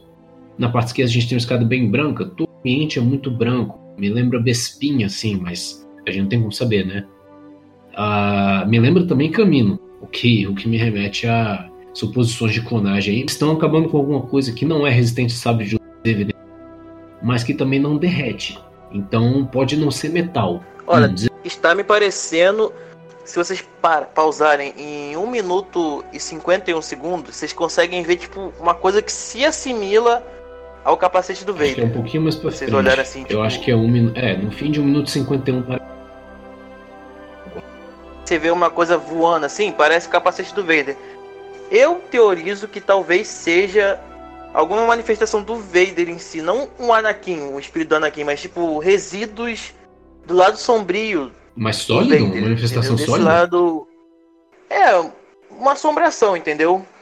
Uma coisa mais ou menos assim, porque sabe, você vê que se espatifa tipo farofa, ah, sabe? Quando aí, eles dão eu acredito. Não sei, pra, porque parece que é uma ameaça para eles, que eles, os dois atacam é, juntos. Eu fico imaginando se eles estão atacando juntos e isso tá. A batalha tá continuando. A minha impressão é que estão um contra o outro. Mas aí no fim, no início de um 50, precisa, eu acho. Ou não, ou eles estão olhando para lados diferentes. Então a gente não vai saber tão cedo, né? Pode ser uma coisa como pode ser outra. É, então, eles acabam acabam deixando muito assim no que a gente vê, né? Mas como diriam como diria o Biwan, nossos olhos podem nos enganar. Mas eu tenho. É, exatamente. Eu, eu tenho algumas, algumas, alguns comentários sobre essa cena. Em específico, eu ainda não consigo enxergar o capacete do Vader, sabe? E assim, para mim mesmo, de relance de relance, parece muito que a Rey tá lutando contra o Kylo na frente de tal dispositivo, e aí, ou porque o Kylo quer defender, ou porque simplesmente a luta chegou nesse local, como evidenciado pelas por essas bolinhas que o Lucas mencionou, essas bolinhas vermelhas no canto da tela no lado direito, que pode ser muito bem resquícios de uma luta de sabre de luz que aconteceu e parte do ambiente voou. É...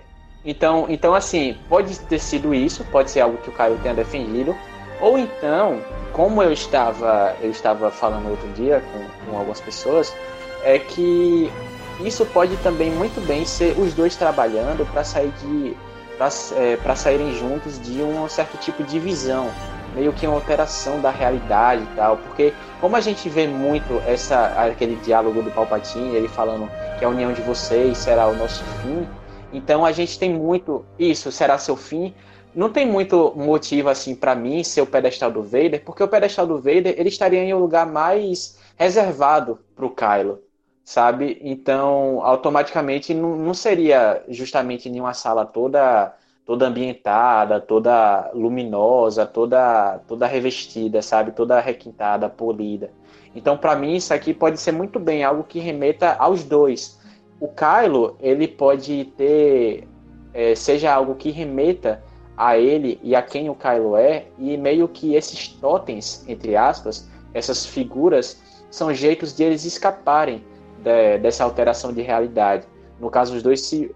Isso, e no caso, os dois se unem para acabar é, destruindo vários desses tipos aqui espalhados ao redor do local mas ao mesmo tempo sempre com algo que possa remeter aos dois. A máscara do Vader com o Kylo, os Cavaleiros de Ren possivelmente com Kylo e até mesmo a visão da Dark Ray para uma pessoa como a Ray. É possível que seja isso, porque a gente teve esse tipo de episódio 7, né? Ela teve uma, uma visão muito forte com a voz do Yoda, com a voz do Obi-Wan, inspiração do Vader, e ela vivenciou aquilo. Ela estava molhada na visão, entendeu? Sim, ela tomou chuva na visão é possível, se seja algo que aconteça. Hum, continuando esse frame, a gente tem aqui a dar um fade rapidinho. Nós temos uma cena bem característica que dá para ver o e o Paul com seu look de Uncharted parece que estão apontando alguma coisa na frente do Paul, se pode ser uma arma ou não. Eu tô vendo também, não dá muito para identificar não. Sim, e o fundo, hum, Pode ser uma caverna de areia em Passana, sabe? Pedras, sabe? Pedras que, que fazem a mesma ondulação da areia. Pode ser isso. Só não sei de onde vem essa luz, mas tudo bem. duas luzes. E aí a gente chega aqui em 54, vários e vários e vários. O BB-8 ali, vários e vários e vários Star Destroyers. Inclusive um, Star Destroyer está sendo atingido por um raio, barra lançando um raio ali. Muito interessante. Sim a gente tem um cara que que é o Jamal da Resistência, eu percebo aí no canto esquerdo da tela como tá todo mundo fazendo certo, menos ele. genial, genial. tá todo mundo indo pra lá. Aí o Jamal vai na contramão. Tem um buraco na frente dele, mas não, ele quer num lugar mais. Ah, e uma coisa que a gente tinha comentado antes, né? Que eles estão em cima de um uhum. Destroyer. E como se tinha falado, eles estão num lugar atmosférico. Então eles estão levantando o voo. E eu acho que eles estão tentando impedir deles levantarem é, voo. Talvez eles estejam fazendo um Storm the Bridge pelo, pelo lado de fora. Talvez eles estejam indo até a ponte do Star Destroyer pelo lado de fora. Mas aí não dá para ver isso aqui. Eu não sei se esse negócio. Vocês pegam que tem a linha central no lado esquerdo. Eu não sei se esse negócio aqui sobressaindo um pouquinho pode ser a ponte do Star Destroyer. Porque seria muito maior. Então eles podem estar indo, na verdade, para a ponta do Star Destroyer. Que aí é um, é um negócio que eu eu não sei por que eles estão fazendo. Bom, mas voando aí por cima a gente tem TIE Daggers, são as, as novas naves do filme, pelo que eu ouvi falar, parece que é como a TIE Fighter, mas a asa é triangular. E a gente tem, com essa quantidade específica e extrema de Star Destroyer, um B-Wing, porque não tem outro jeito, tem que chamar a nave feita para acabar com o Star Destroyer. A gente consegue ver que o Star Destroyer aí, aí de cima parece ter um canhão também, então, e o Star Destroyer do na parte central, depois que a B-Wing passa, parece ter um canhão também. Então vamos supor que todos eles têm canhões.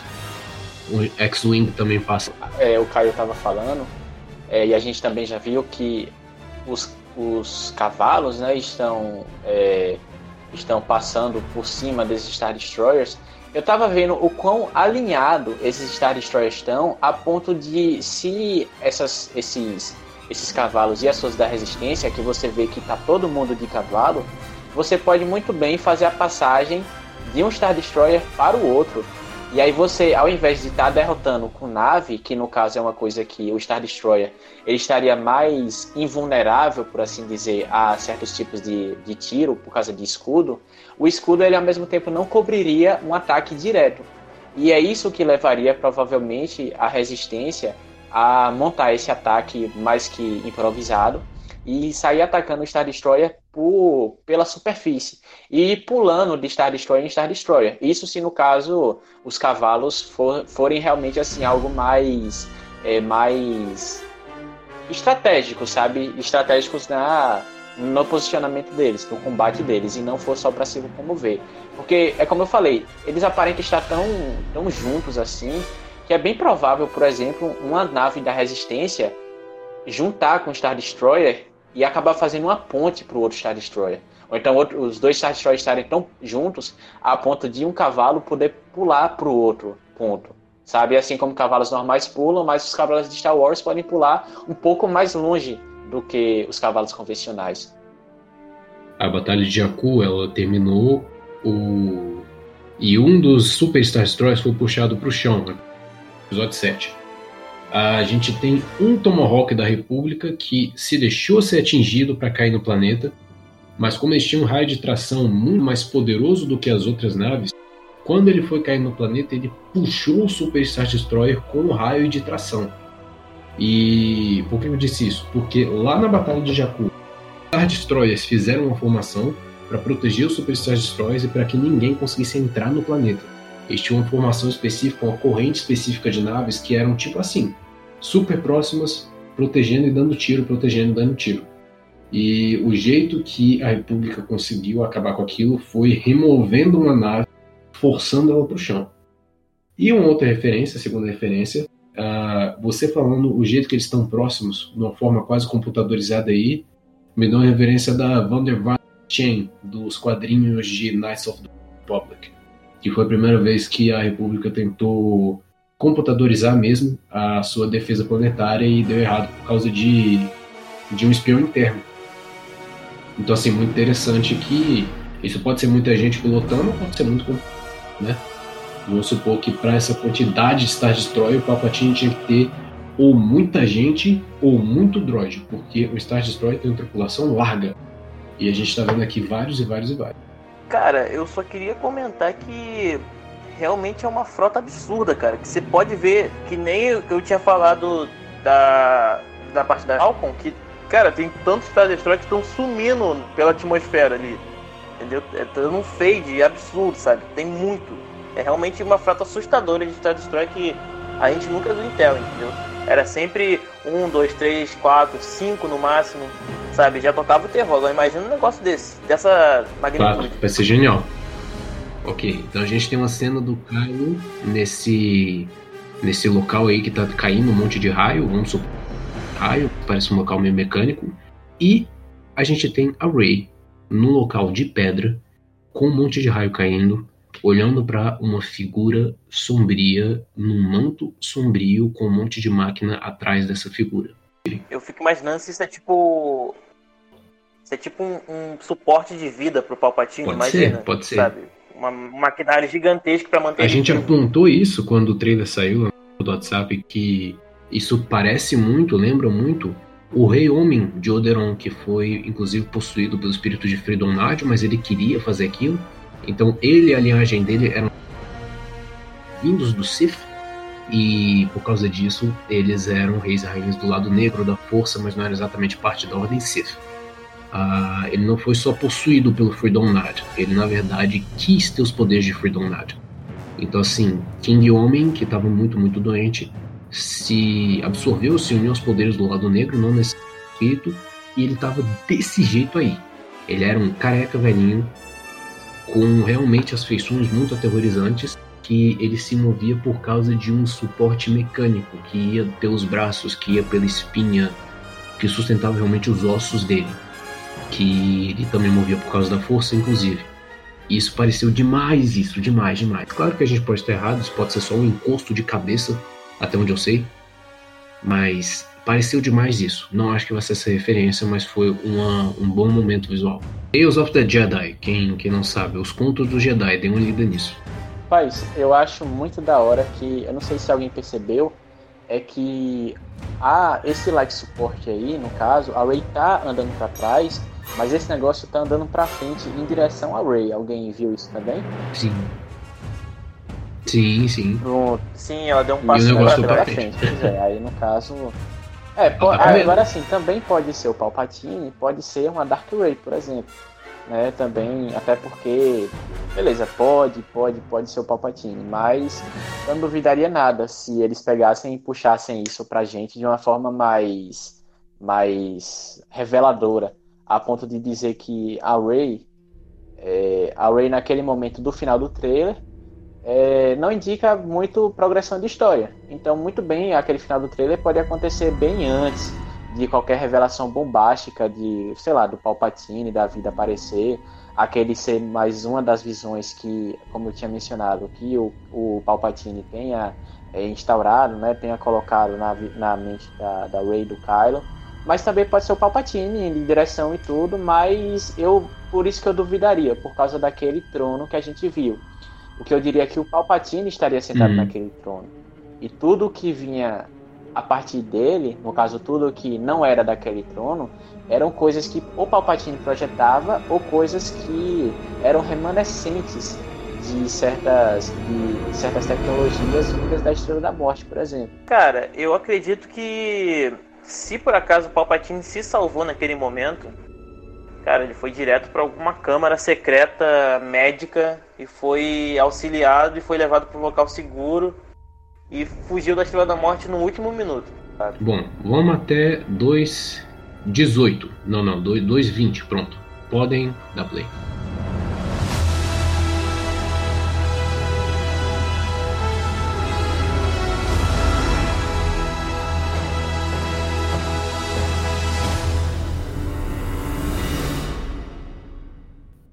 Música muito boa, cena muito boa. Bom, vamos começar pela parte preta aqui. Luke falando The Force will be with you e Leia falando Always. Muito bom isso. Colocar os dois juntos para dizer isso foi uma coisa muito positiva.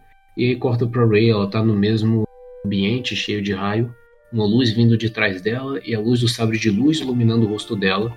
A gente consegue ver uma expressão que pode ser até um pouco feliz, a gente consegue ver um, um pequeno sorriso se forma antes dela piscar e continua se formando antes de vir o título Star Wars. Então, ela pode estar olhando com esperança para alguma coisa. Isso é uma coisa muito positiva. A gente não vê ela estando molhada nem nada do tipo, a gente vê mesmo. Então a gente realmente não tem como saber nada da cena em si, mas a gente vê a expressão dela. É uma expressão de tranquilidade, mesmo naquele mesmo ambiente de, de raio que a gente acabou de ver ela sentindo medo. Então quando ela teve que enfrentar o medo, ela ficou bem.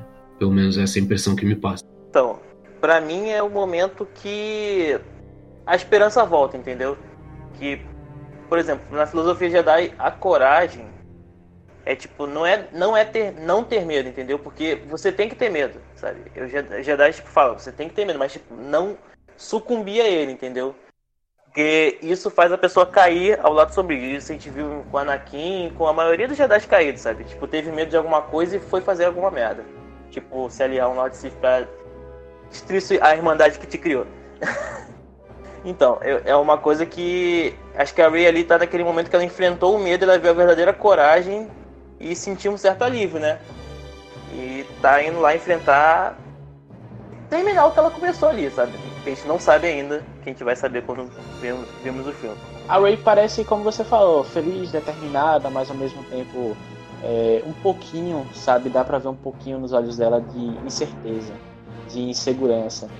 E é uma coisa, uma coisa fantástica, na verdade, porque assim, é o momento que quando a Leia e o Luke falam, você, a força estará com você sempre, é um momento que, por exemplo, um Jedi também, ele se sente muito muito revigorado, por assim dizer, sabe? Ele começa a acreditar mais em si mesmo e mais no que é, o potencial dele limita. Porque, por exemplo, a gente vê com a Rey mesmo, lutando contra o Kylo na base de Starkiller no episódio 7, na hora que o Kylo fala assim, a força, eu vou lhe mostrar a força, e a Rey fecha os olhos, ela se sente mais confiante, ela se sente algo que ela pode vir a ser, pode se tornar. E automaticamente ela começa lá a dar um embate com o Kylo, dar aquela reviravolta e tudo, mas ao mesmo tempo ela se torna alguém mais confiante porque a força se tornou uma com ela. Isso pode ser o que está acontecendo aí, Isso, né? Exatamente, aquela, aquele, aquela pitada de confiança, Sim, sabe? Aquele momento que as adversidades estão lá, por exemplo, ah, digamos, o, ela está enfrentando o Kylo, ou o Palpatine, ou os dois até, ou então projeções do passado dela, e de repente você fala, olha, mas a força estará com você sempre, sabe? É tipo, poxa, você não está sozinho nessa jornada, mil gerações vivem em você agora, e é isso para tudo aquilo que todas as gerações vieram se preparando para esse duelo final e todos estamos contigo. A Ordem Jedi vai voltar a florescer na Range, que ela vai virar nova grão-mestre e vai treinar a nova geração. Tanto que tem aquele garotinho que mostra que ele é sensitivo a, ele é sensitivo à força, que ele puxa a vassoura. Ah, deixa eu falar uma coisa aqui, o nome do garotinho é Black. The Meeting Black. Não, não é de nenhuma família. Você que está ouvindo, pare as suas teorias. Isso é só para mostrar que, que a força tá pela galáxia, realmente. E sim, como o Luke disse, ele não seria o último Jedi. Enfim, a gente tem aqui mais uma coisinha para Nós estamos no do filme. Ah, o título é azul, o primeiro foi amarelo, o segundo o terceiro azul. Esse é muito legal. A música se intensifica aqui de uma forma genial. Ah, a gente consegue ver que o nome do filme é Ascensão de Skywalker, como a gente já sabe. Dia 20 de dezembro, para quem viu o trailer em inglês, é a estreia lá. Aqui vai ser da meia-noite do dia 18. Então, isso é uma estratégia que eles fazem comercialmente para ver a receptividade do filme fora do, do lucro doméstico dos Estados Unidos. Então, isso é normal. Ah, e para quem não sabe, já tá vendendo. Compre para os outros dias, já já deve ter esgotado para estreia. Muito boa música, muito bom título. O que vocês acharam do título? O que fez vocês sentirem o título? Ascensão de Skywalker. Então, é, eu acredito que essa ascensão Skywalker, isso é uma teoria minha particular, que eu acho que Skywalker vai virar um tipo um título, entendeu? Já que a Rey não tem nome, é só Rey, talvez ela vire Rey Skywalker, tipo a nova grão-mestre Jedi que vai refazer a ordem.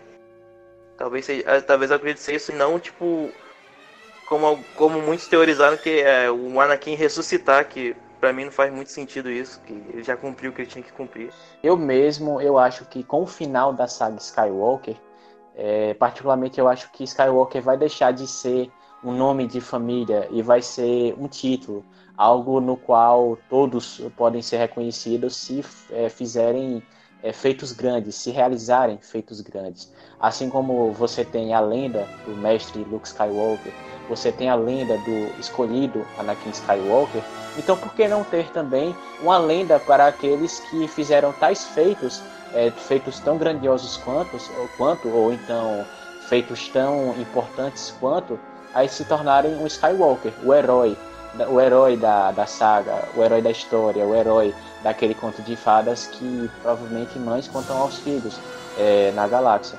Sim. Bom, no meu caso, é, eu fico imaginando também que Skywalker se torna.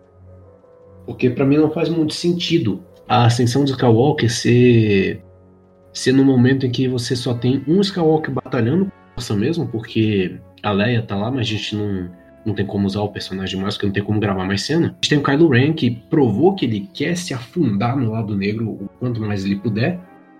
E essa ascensão ou acabaria numa, numa redenção muito repentina do bem, ou seria alguma outra coisa. Eu fico imaginando que seria a ascensão da família do nome Skywalker a, a um status de, de lenda, de história mesmo. Não que não esteja agora.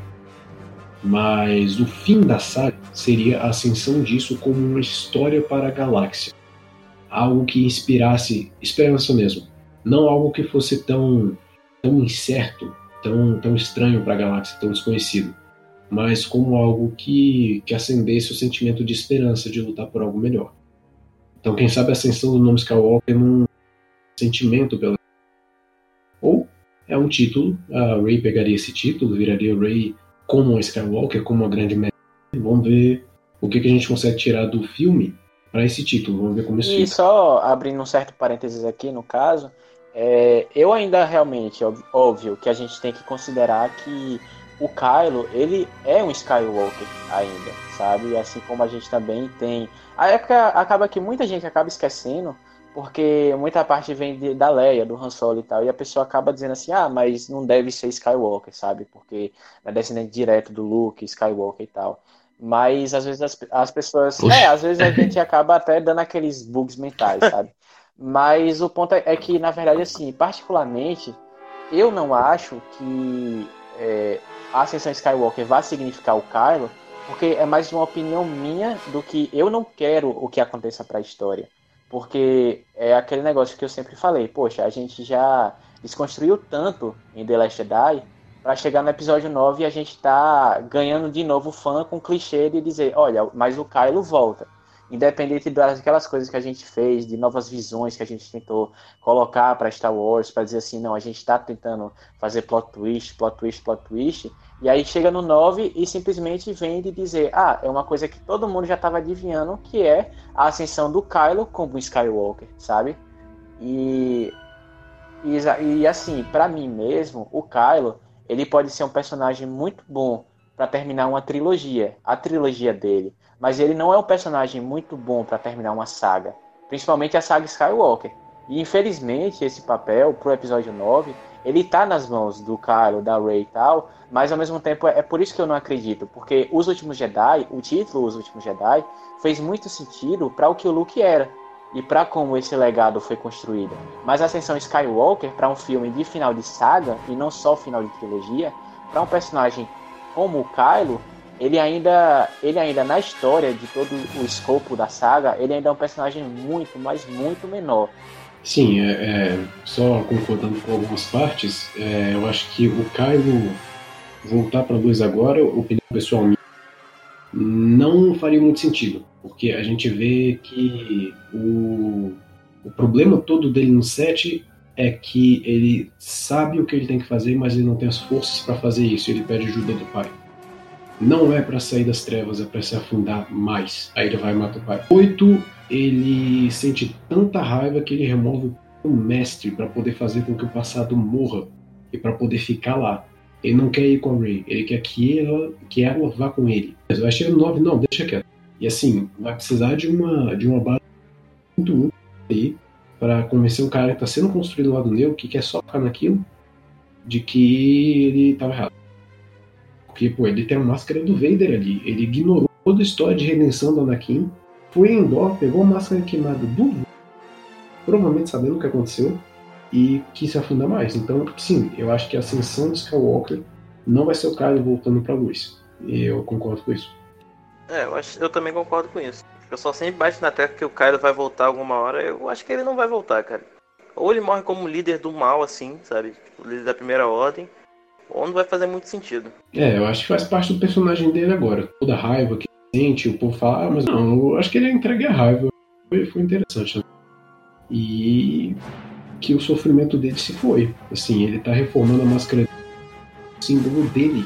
Não é um símbolo porque ele quer ser que nem o Vader. E assim, se fosse pra ele voltar pra luz, ele ia fazer uma máscara do filme, sabe? Eu não vejo isso acontecendo. Então, essa é só a minha opinião também. Esse foi o nosso breakdown. É, é uma coisa que a gente pode fazer com analisar realmente os detalhes do trailer, tentar ficar adivinhando muitas teorias ou fazendo isso também faz parte de um breakdown. E a gente vai ainda se reunir para fazer isso mais vezes. Podem esperar em algum momento, considerando que a estreia se aproxima, o breakdown de Mandalorian, mesmo que a gente faça o breakdown específico das referências de cada episódio.